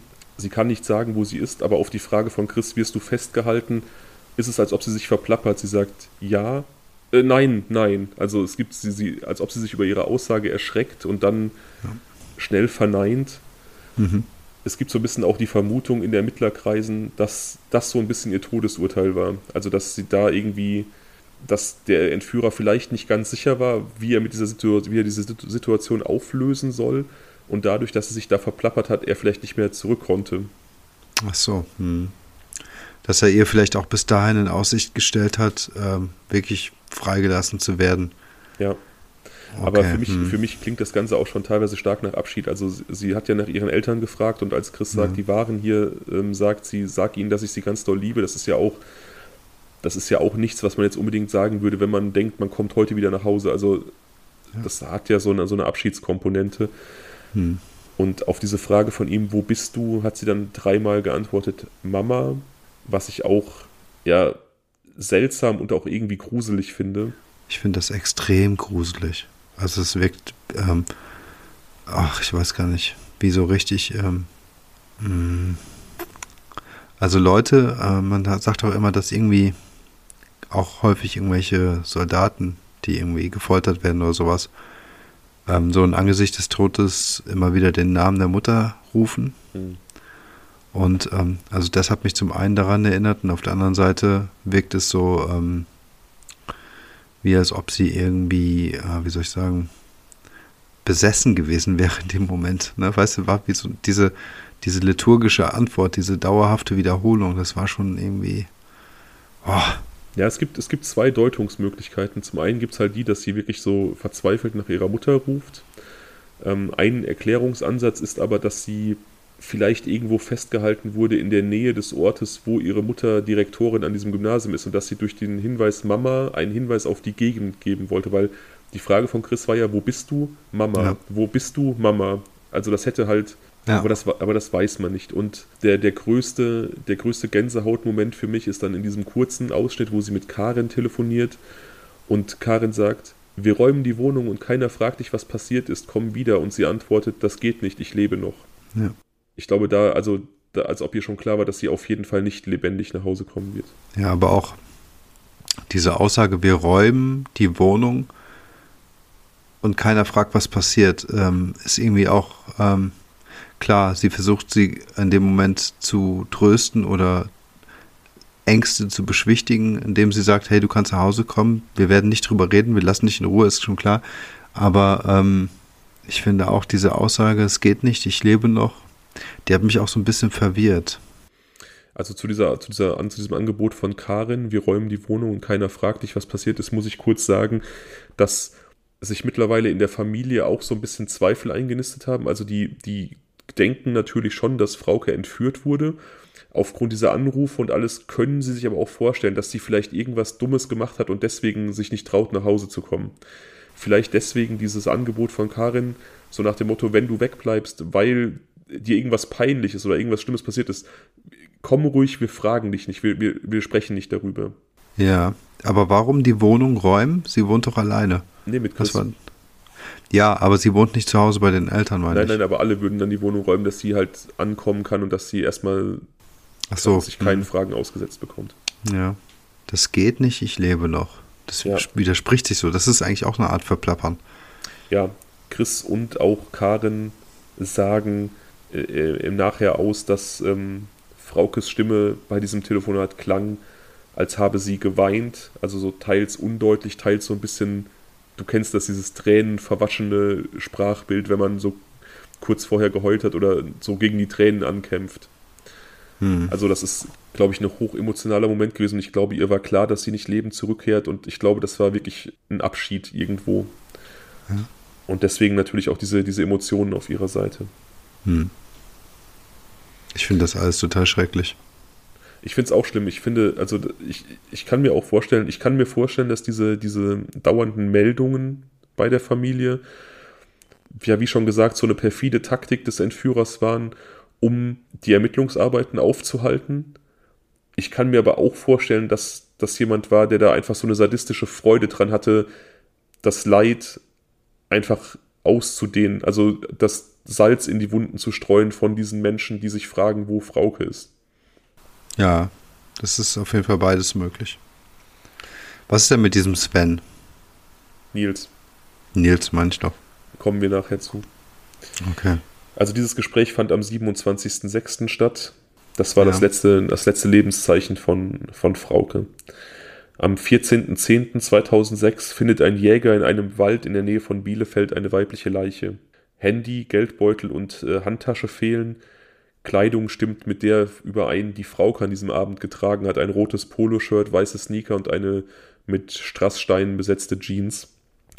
Die Leiche ist größtenteils skelettiert und zeigt keine Hinweise auf die Todesursache. Also es gibt keine, keine Schussverletzungen, keine, ähm, keine Spuren eines Messers, keine Spuren eines Schlagwerkzeuges. Das Zungenbein ist beispielsweise nicht gebrochen, hatten wir schon mal drüber gesprochen, was ja. auf, so ein, auf so ein Erwürgen oder Erdrosseln hindeutet. In den Haaren und Knochen können keine Giftrückstände gefunden werden, was natürlich nicht heißt, dass ähm, sie nicht doch vergiftet wurde. Es gibt Mittel, die relativ schnell abgebaut werden. Ähm, aber aufgrund eben der Intaktheit dieser, dieser skelettierten Leiche kann man nur spekulieren, wie sie gestorben ist. Also die wahrscheinlichsten Sachen dürften Ersticken sein oder Vergiftung und irgendwie ein, ähm, eine Überdosis. Wie gesagt, kann fällt man halt die, so fällt halt wahrscheinlich in die ja fällt wahrscheinlich wenn dann in die Kategorie vergiften, ne? Genau. Hm. Sexueller Missbrauch kann nicht ausgeschlossen werden, aber auch nicht bewiesen. Also man kann, wie gesagt, aufgrund des Zustands der Leiche da keine großen Rückschlüsse mehr ziehen. Die Polizei ist sich allerdings sicher, dass der Fundort nicht der Tatort ist und dass die Leiche ihrem Verwesungszustand nach circa drei Monate dort lag. Also sie wurde Mitte, Okto äh, Mitte Oktober gefunden, dass sie also so im ja, Juli, wahrscheinlich Ende Juni, Anfang Juli da abgelegt wurde, also relativ kurz nach diesem letzten Lebenszeichen vermutlich auch umgebracht wurde. Ja. Also wobei, dann hätte sie ja wahrscheinlich auch so zwei Wochen gelebt ungefähr. Ja, man kann das halt nicht so hundertprozentig benennen. Also sie, ich denke, mhm. sie ist relativ kurz nach diesem letzten Telefonat gestorben. Ja. Und das war ja schon Ende Juni. Tja, die Polizei hat natürlich ein paar Ansatzpunkte. Chris rückt natürlich sofort in den Fokus der Ermittlungsbehörden. Aber er hat ja quasi ein Alibi, weil die Schwester beim letzten Anruf zugegen war. Das kann er ja nicht simuliert haben, es sei denn, er hätte vielleicht einen Komplizen gehabt. Dann hätte man das ähm, irgendwie bewerkstelligen können. Hm. Aber darauf deutet erstmal nichts hin. Nils rückt dann in den Fokus. Wie gesagt, Frauke sah ihn als Kumpel. Er wollte scheinbar mehr. Zudem war er zu dem Zeitpunkt in einer psychischen Ausnahmesituation. Sein bester Freund hatte sich kurz zuvor umgebracht und er war so ein bisschen ähm, ja noch derangiert nach diesem Verlust. Und das Ganze wird so ein bisschen untermauert dadurch, dass der Friedhof, auf dem dieser beste Freund begraben ist, in der Gegend ist, aus der die meisten Anrufe und SMS kamen. Das hat die Polizei dann später ermittelt. Also da ist die Funkzelle, von wo aus am häufigsten telefoniert wurde. Okay. Allerdings war er während der meisten Anrufe arbeiten, beziehungsweise hatte seine Schicht gerade erst beendet, sodass das zeitlich nicht passte. Also er konnte da nicht verantwortlich sein. Auch hier hm. wieder, auch hier wieder wie zuvor bei Chris mit dem Alibi mit der Schwester, wenn er alleine gehandelt hat. Man kann natürlich nicht ausschließen, dass es da vielleicht einen Komplizen gab. Ja, oder dass sie halt äh, dort irgendwie eingeschlossen war und das Handy hat sich natürlich jetzt nicht über ähm, so viele lange Tage immer wieder neu aufgeladen. Aber vielleicht hat sie immer nur so ganz ähm, seltenen Zugriff auf ihr Handy gehabt und äh, in diesen Momenten telefonieren können. Und für mich klingt das jetzt sowieso so, dass die Stimmen dann irgendwie, also dass, dass der Akku dann immer ausgegangen ist, weil sie immer so mittendrin, äh, also es muss keine entweder sein, dass jemand ihr das Handy aus der Hand gerissen hat, dann hätte man vielleicht ihre Stimme noch gehört oder so im Hintergrund. Ähm, oder halt, dass, es, dass, dass, dass der Anruf beendet wurde, weil der Akku schlapp gemacht hat.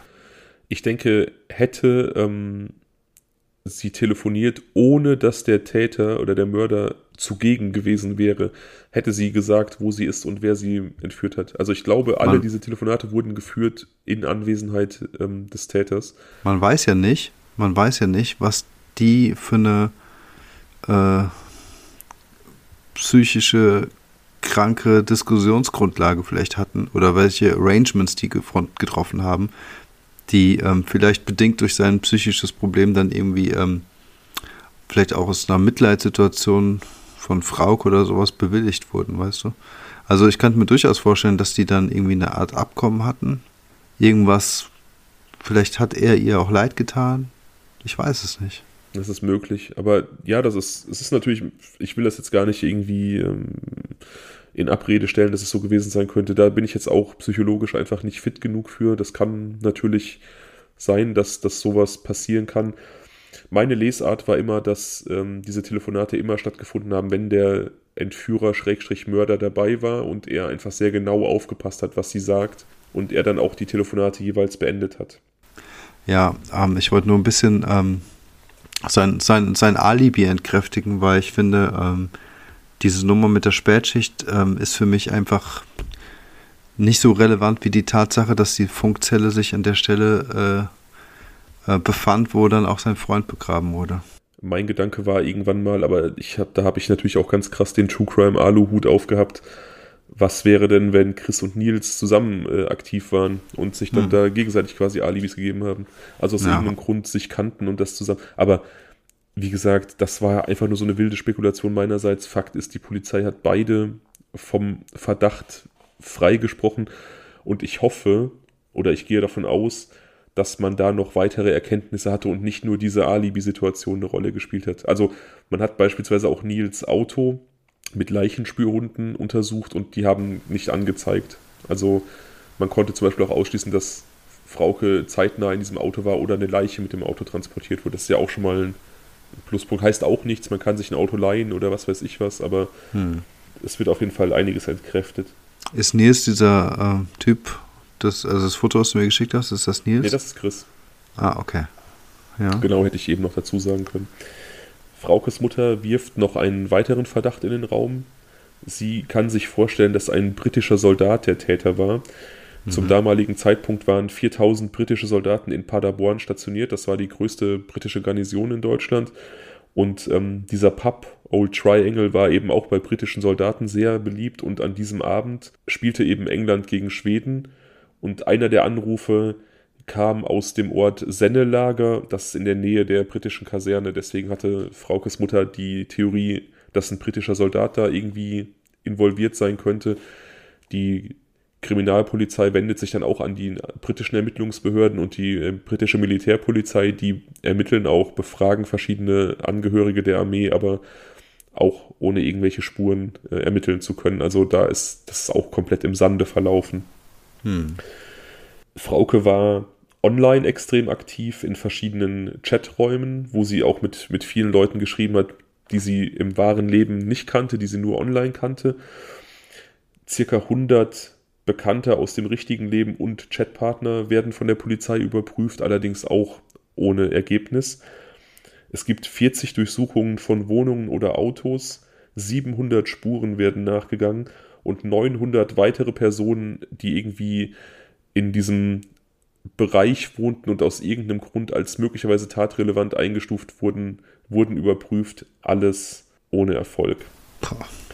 Die Polizei ist auch bei Fraukes Beerdigung anwesend, ähm, um zu gucken, ob da vielleicht jemand ist, der nicht dahin gehört oder der sich komisch benimmt, ob es da eventuell den Täter zu dieser Beerdigung zieht, um halt irgendwie ja, sich daran zu berauschen oder so eine falsche Anteilnahme zu zeigen.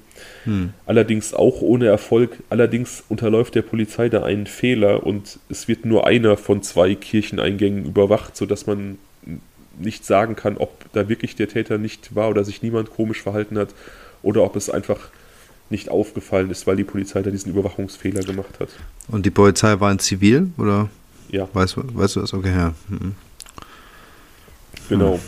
Der Fall versandet daraufhin so ein bisschen. Es gibt halt einfach keine Spuren, die man anpacken kann. Hm. 2016 kommt dann allerdings so ein bisschen Bewegung in die Sache und es wird geprüft, ob das sogenannte Horrorpaar von Höxter möglicherweise an dem Mord von Frau Liebs beteiligt gewesen sein könnte. Horrorhaus von Höxter, das ist ein Fall, von dem hast du wahrscheinlich sogar auch schon gehört, obwohl du ja so ein bisschen der True Crime Lehrling bist, der der ganzen Thematik bisher so eher fern geblieben ist. Kann sein. ich weiß es Egal. nicht. okay, also kurzer Abriss. Ich hatte ja anfangs gesagt, dass wir ähm, einen anderen Fall kurz streifen werden ein Ehepaar aus Höxter hat dort in einem, einem alten Haus im, im äh, Stadtkern eines, eines kleinen Dorfes in der Nähe von Höxter gewohnt.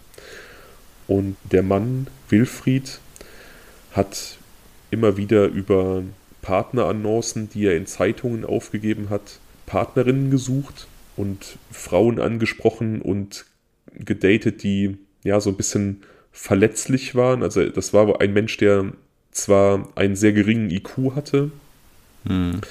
aber offensichtlich so ein bisschen ein Radar dafür hatte, wenn eine Frau sehr verletzlich war und mhm. psychisch vielleicht auch labil. Und er hat also dann häufiger Frauen, die ja verletzlich psychisch labil waren, äh, ist mit ihnen in Kontakt getreten, hat diese, diese Verletzlichkeiten rausgefunden, hat sie in Beziehungen mit sich verwickelt und dann sehr stark missbraucht in diesen Beziehungen körperlich. Also er hat sie ähm, ja, gefoltert, geschlagen, ähm, ihr Geld genommen und, und, und. Und äh, seine Partnerin, seine Frau Angelika, war darin verwickelt. Sie hat dann vor Gericht gesagt, dass sie das einfach mitgemacht hat, weil sie wusste, wenn, sie, wenn er keine anderen Frauen missbraucht, dann wird, sie, wird er sie missbrauchen aber das Gericht hat später so ein bisschen rausgearbeitet, dass auch sie eine Sadistin war und dass sie so ein bisschen äh, die Strippenzieherin war, denn sie war hochintelligent und sie hat das so ein bisschen gelenkt, also hat ihn so ein bisschen äh, ja in diese Bahnen gelenkt. Jedenfalls ja, passen diverse Dinge eben total krank. Ja, und diverse Punkte passen halt überein. Also diese der Modus operandi der beiden war eben auch so, dass sie Frauen auf ihren Hof gelockt haben und diese dann zu Anrufen und SMS gezwungen haben, um den Hinterbliebenen vorzugaukeln, dass es ihnen gut geht, um halt ähm, keine Nachforschungen aufkommen zu lassen. Okay, krass. Und der Wohnort passt. Also ähm, zur Zeit, als Frauke Liebs verschwunden war, wohnte dieser Wilfried in dem Großraum, in dem Frauke höchstwahrscheinlich festgehalten wurde. Also man kann ja man hat so einen gewissen Radius, von wo aus die Anrufe stattfanden. Also das waren verschiedene Funkzellen, die genutzt wurden, sodass man sagen konnte, okay, der Täter ist höchstwahrscheinlich mit ihr mobil unterwegs gewesen, um verschiedene Funkmasten zu nutzen. Aber er wohnte in diesem Bereich, den man als höchstwahrscheinlichen Einzugsbereich ausgerechnet hatte. Mhm. Aber das erwies sich dann tatsächlich auch als falsche Spur. Also es hätte tatsächlich vom, von der Persönlichkeitsstruktur her dieses Täter-Ehepaars sein können.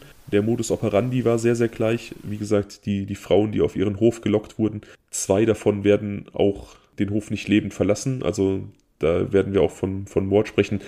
Das ist aber auch, glaube ich, ein Fall, den wir nicht machen werden. Ich finde den nicht so spannend.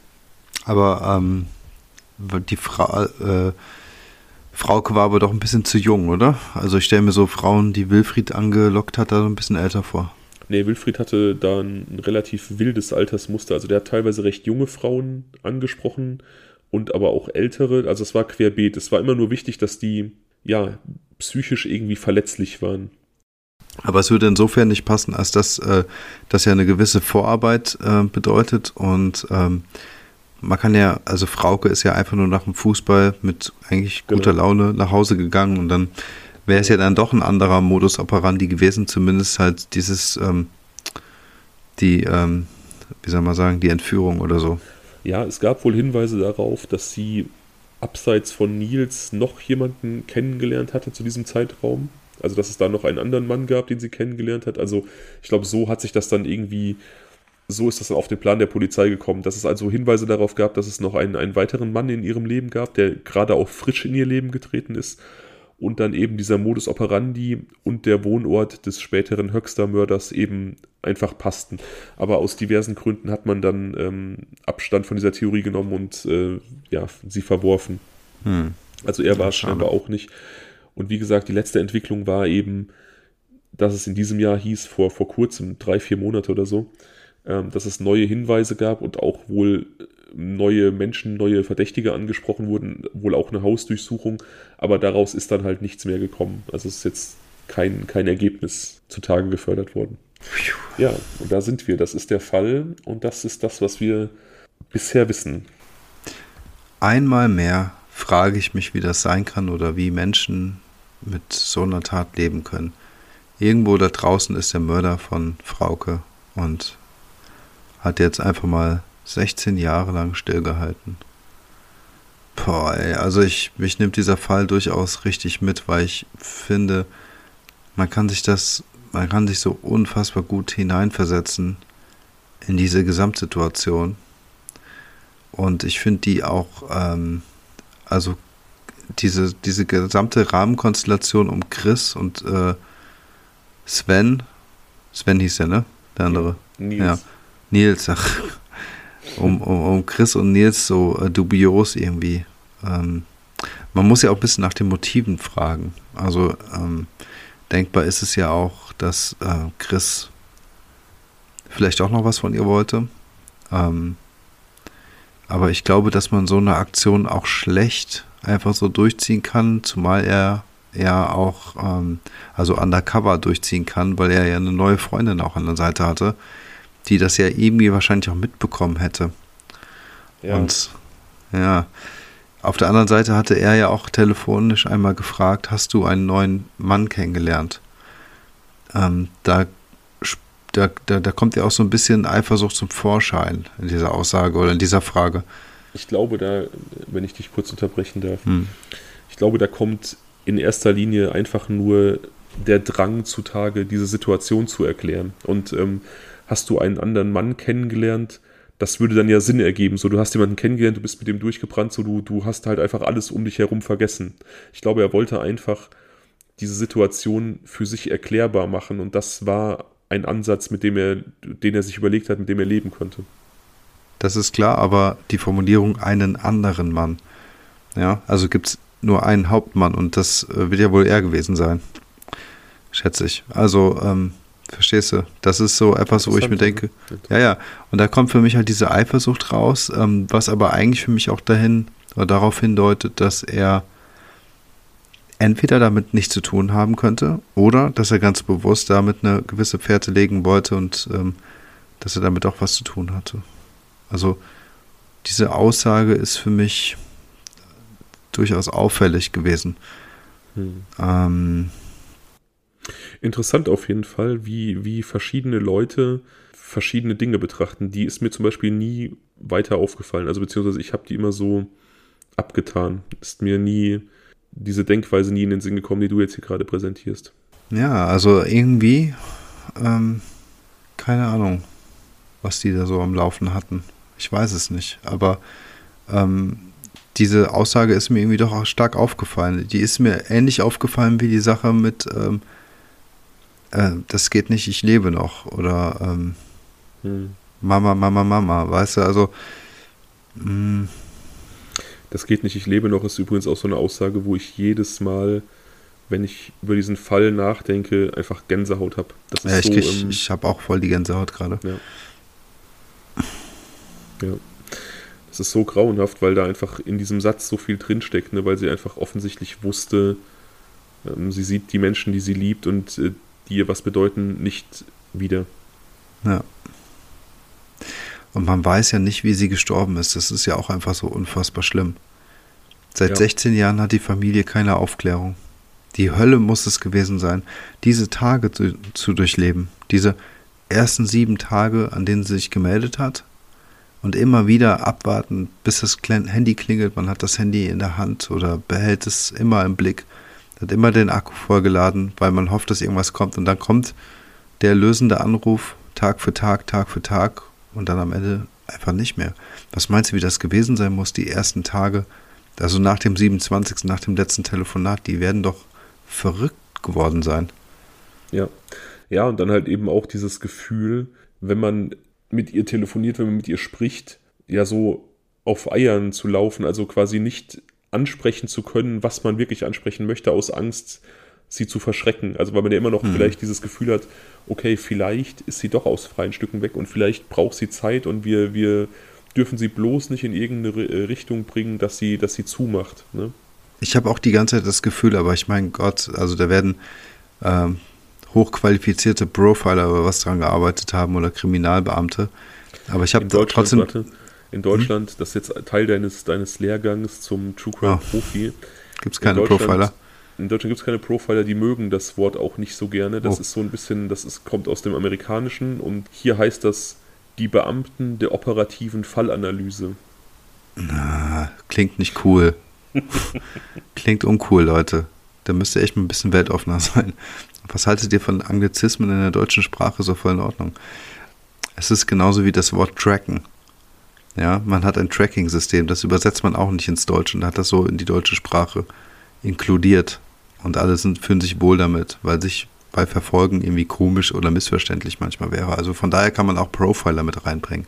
Also bitte. Ich finde es auch, auch besser, ja.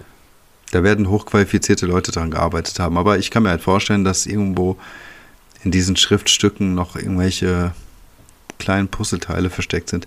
So hat sich das die ganze Zeit angeführt.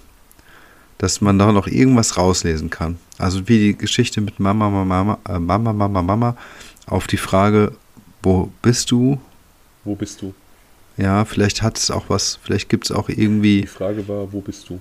Ja, wo bist du? Und vielleicht gibt es auch irgendwie mh, hm, eine Firma, ein Ort, irgendwas äh, mit dem Buchstaben MA. MA, wegen Mama, Mama, Mama, weißt du? Hm. Vielleicht gibt es ja irgendeine bekannte Firma, die so in der Art heißt.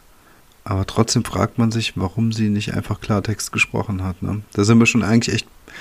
Du, also ich gebe dir da schon recht, das, das schreit eigentlich danach, dass der Täter da direkt in der Nähe war und direkt neben ihr stand. Ja, also da bin ich mir relativ sicher. Und dass sie einfach nicht so sprechen konnte, wie sie es vielleicht gerne gewollt hätte. Hm. Und dann eventuell diesen Weg gefunden hat, versteckt eine Botschaft loszuwerden und die eben leider niemand verstanden hat. Vielleicht war die auch unter Drogen, ne? Oder auf ja, Drogen. Natürlich. Vielleicht war dieses Mama auch, wie gesagt, einfach wirklich das wörtliche Rufen nach der Mutter, weil sie einfach Angst hatte. Also vielleicht interpretieren wir da einfach nur was rein, indem wir sagen, ja, ähm, möglicherweise war es ein Code oder so. Hm. Die muss ja wahnsinnig Schiss gehabt haben. Ne? Wie gesagt, ja. Die, die wurde da ähm, gefangen gehalten. Man weiß auch nicht, was in der Zeit passiert ist und ihr dürfte, wie gesagt, klar gewesen sein, dass es für sie keine Möglichkeit gibt, lebendig wieder rauszukommen.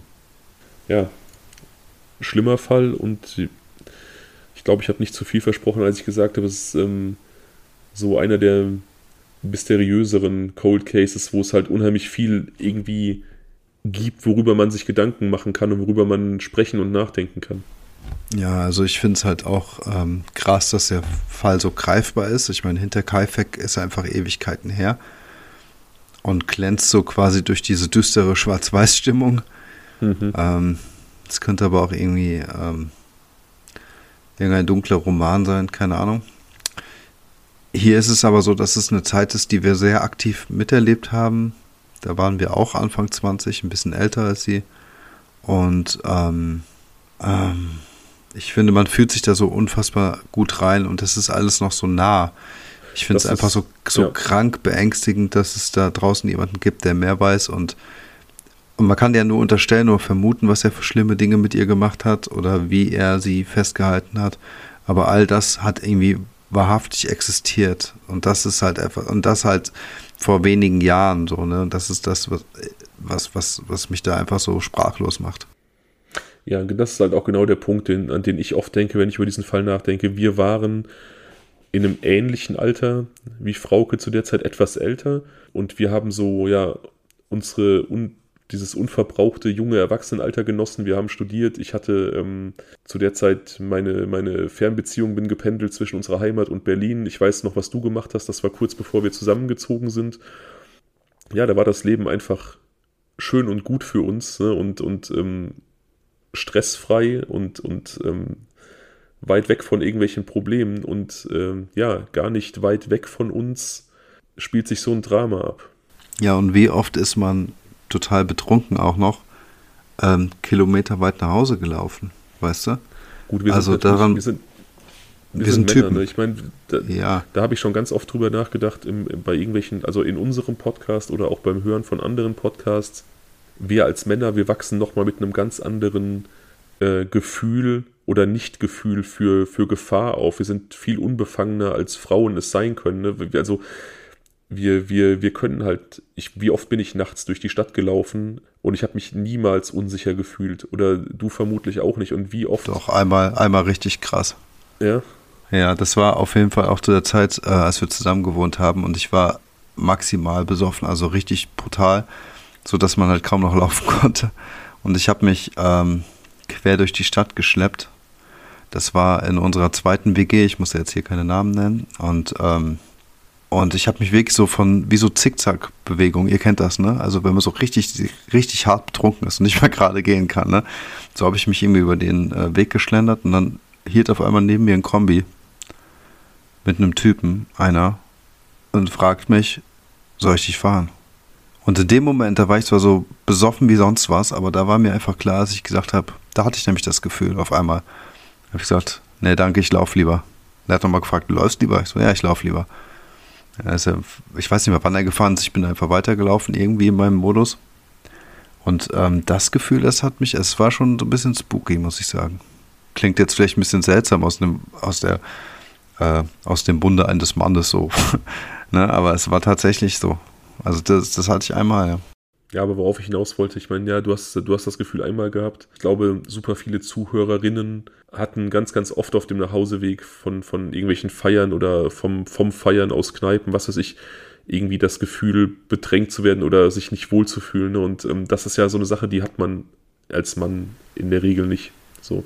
Und mhm. das ist halt auch, auch so ein Punkt, ich finde, durch diese Beschäftigung mit True Crime wird einem manchmal einfach bewusst, wie privilegiert man auch, was das angeht, einfach ist. Ne? Naja, also wie, wie, wie die Wahrnehmung der Welt sich unterscheidet teilweise zwischen den Geschlechtern. Also ich will jetzt nicht sagen, dass alle Frauen super verängstigt durch die Gegend gehen, aber ich, ich habe schon mit, mit vielen gesprochen, die ja die Welt auf jeden Fall deutlich anders wahrnehmen als ich und wo mir dann klar wurde, oh, es macht schon einen großen Unterschied. Ja, auf jeden Fall. Das ist auch so. Also ich glaube, insgesamt muss man sich als Typ da einfach weniger Sorgen machen. Ja. Und das ist wahrscheinlich möglicherweise auch statistisch äh, so bewiesen. Kann ja, ich mir vorstellen. Also ja. Männer werden häufige Opfer tatsächlich. Also, ähm, ja, aber nicht von Vergewaltigung. Nee, aber jetzt insgesamt von Verbrechen. Aber natürlich, es gibt dann gewisse andere äh, Verbrechensarten, wo natürlich die Frau deutlich häufiger äh, ja, also das ganz klar. Das glaube ich auch. Also ich kann mir durchaus vorstellen, dass Männer viel häufiger äh, Opfer werden von Gewaltdelikten ähm, und möglicherweise auch von so kleinen Raubüberfällen. Weiß nicht, vielleicht hält sich das so die Waage, aber doch, doch. Also vorstellbar ist das auf jeden Fall. Es ist auch nicht ratsam, betrunken äh, alleine durch eine Stadt zu laufen, kilometerweit. Nee, Ach Gott, aber wie oft haben wir es gemacht früher? ja, eben. Ja, ja. Egal. Es ist, ähm, es ist, du hast natürlich recht, es ist grundsätzlich nicht ratenswert. Was denkst du? Was sind deine, was sind deine Gedanken zu diesem Fall? Was kannst du dir, ich meine, man, man kann halt nichts so festmachen. Man hat so tausend verschiedene Ideen, was gewesen sein könnte, aber man hat halt zu wenig Futter, was mögliche Verdächtige angeht, finde ich. Ja, ich kann ja nur darauf zurückgreifen, was du mir erzählst und ähm, du kannst ja auch nur darauf zurückgreifen, was du ähm, erfahren hast oder gelesen hast und ähm, wir all diese 900 Hinweise der Polizei kennen wir alle nicht und wir wissen auch nicht, welche Gespräche die jetzt mit ähm, Nils und ähm, Chris geführt haben. Nichtsdestotrotz habe ich, also mein Bauchgefühl schreit die ganze Zeit danach, dass bei den beiden, dass da irgendwas ist. Das ist mein Bauchgefühl, aber es ist total, ich will denen auch nichts unterstellen und das ist auch nicht gerechtfertigt in irgendeiner Form, aber so anhand dieser Fakten, die mir hier vorliegen, äh, geht es halt in die Richtung. Also, und alles andere wäre halt vages, also spekulieren, weil dann müsste man ja komplette Tätertypen sich äh, ausdenken. Das wäre ja total wild, jetzt zu sagen, äh, das war aber jetzt irgendein anderer. Weißt du, also da haben wir ja null Hinweise. Ich habe natürlich auch oft irgendwie äh, das Gefühl, dass, dass die Antwort da in diesen beiden, in diesen beiden Männern versteckt ist, vielleicht, vielleicht auch gemeinsam, aber das ist natürlich auch einfach, weil das der einzige Ansatzpunkt ist, den wir haben. So, ja. wenn man jetzt, wenn man jetzt noch ja. ähm, eine Liste von, von fünf anderen Verdächtigen hätte, dann würde das wahrscheinlich ganz anders aussehen. Ja, das meine ich ja eben. Also das ist halt, deswegen heißt das jetzt erstmal nichts. Ähm, wie siehst du das denn? Was glaubst du? Also hast du da irgendwie eine Idee oder? Nee, wie gesagt, ich, ich bleibe immer wieder bei den beiden hängen und. Ja, also wie ich, ja. Und für mich stellt sich halt auch immer wieder, also, oder ich denke mir doch immer wieder, dieser, dieses letzte Gespräch, dass da Karin anwesend war, heißt für mich nicht zwingend, dass Chris unschuldig ist. Hm. Aber wie gesagt, das hat in erster Linie auch einfach damit zu tun, dass mir andere Verdächtige fehlen. Ja. Da muss man sich halt zwangsläufig auf das konzentrieren, was man hat, und das ist einfach sehr, sehr wenig. Und ich glaube, ja. aber ich glaube tatsächlich, dass dieser Mann sich diesem Verdacht wahrscheinlich auch so lange ausgesehen hat, von, ausgesetzt gesehen hat von so vielen äh, Internetdetektiven, was weiß ich was, und wahrscheinlich auch keine coole Zeit hatte im Nachhinein. Deswegen will ich jetzt mit solchen Verdächtigungen auch ganz, ganz vorsichtig sein. Ja, auch nach wie vor nicht. Ne? Also wir berichten ja. heute im Jahr 2022 über den Fall und wir sind bestimmt auch nicht die Einzigen.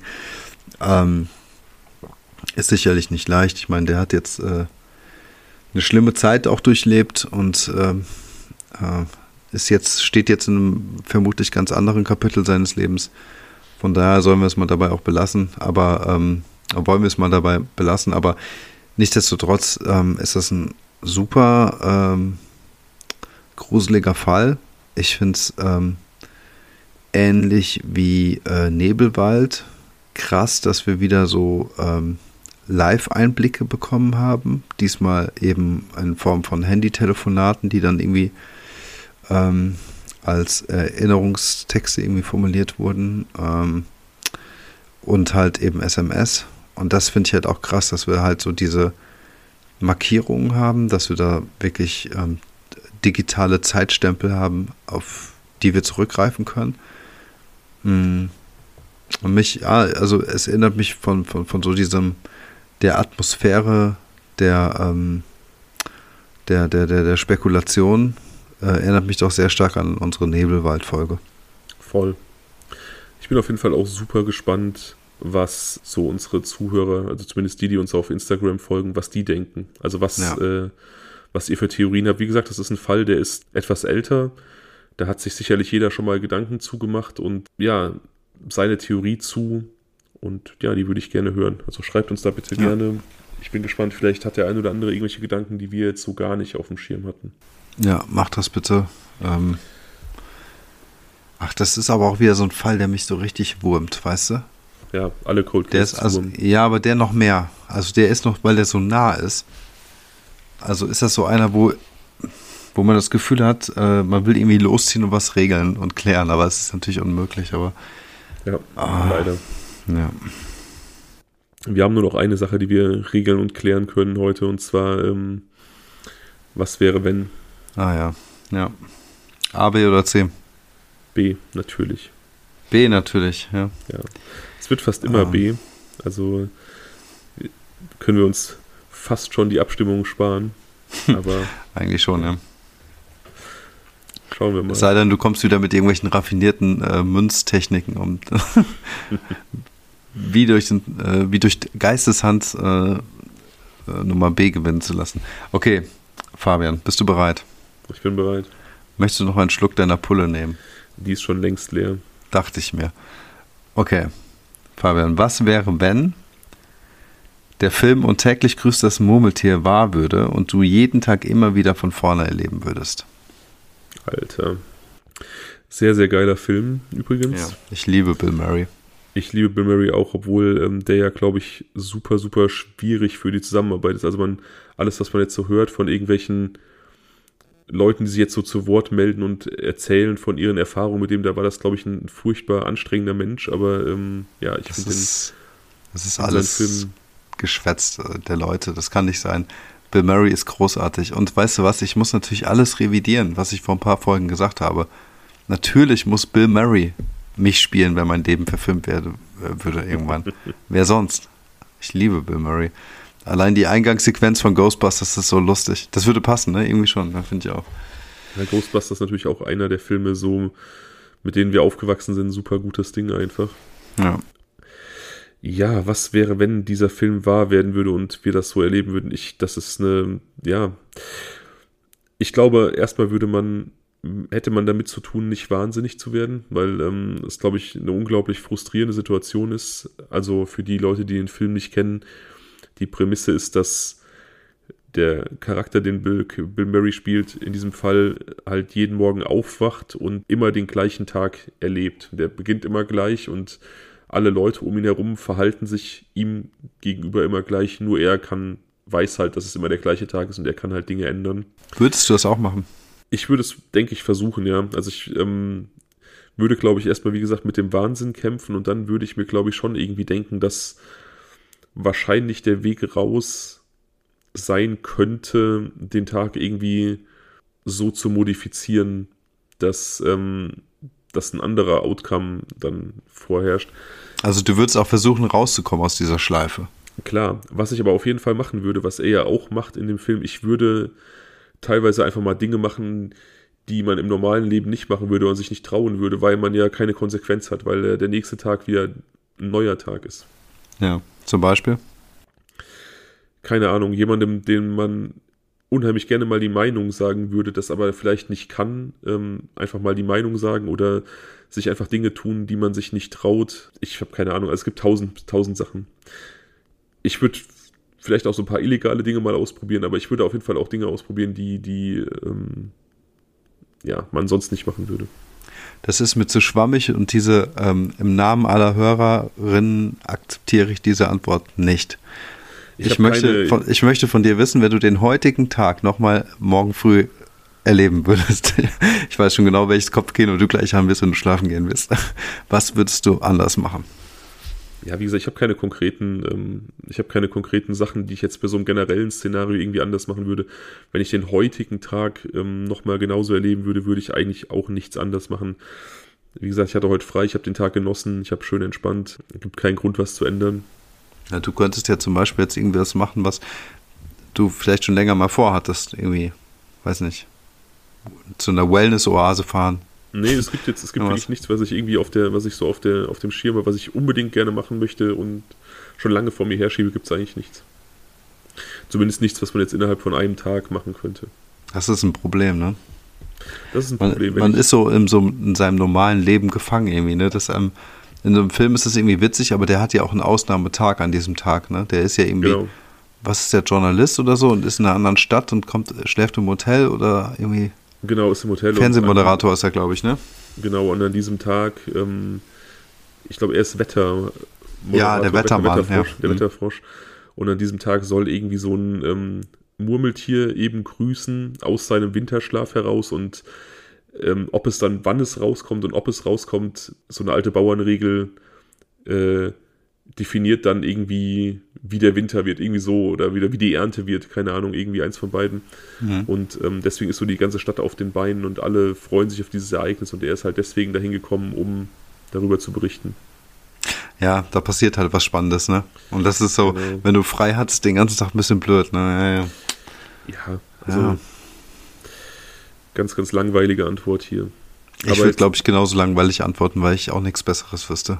Also, Wie gesagt, so grundsätzlich in diesem Szenario würde ich, glaube ich, ganz, ganz viele Dinge durchprobieren, einfach mal, wenn ich wüsste, so es hat eh keinen Effekt und ähm, würde aber, glaube ich, schon versuchen, durch, durch meine Änderungen vielleicht irgendwie so rauszufinden, wie ich rauskomme. Also, oder zumindest hoffen, dass ich irgendwie rauskomme.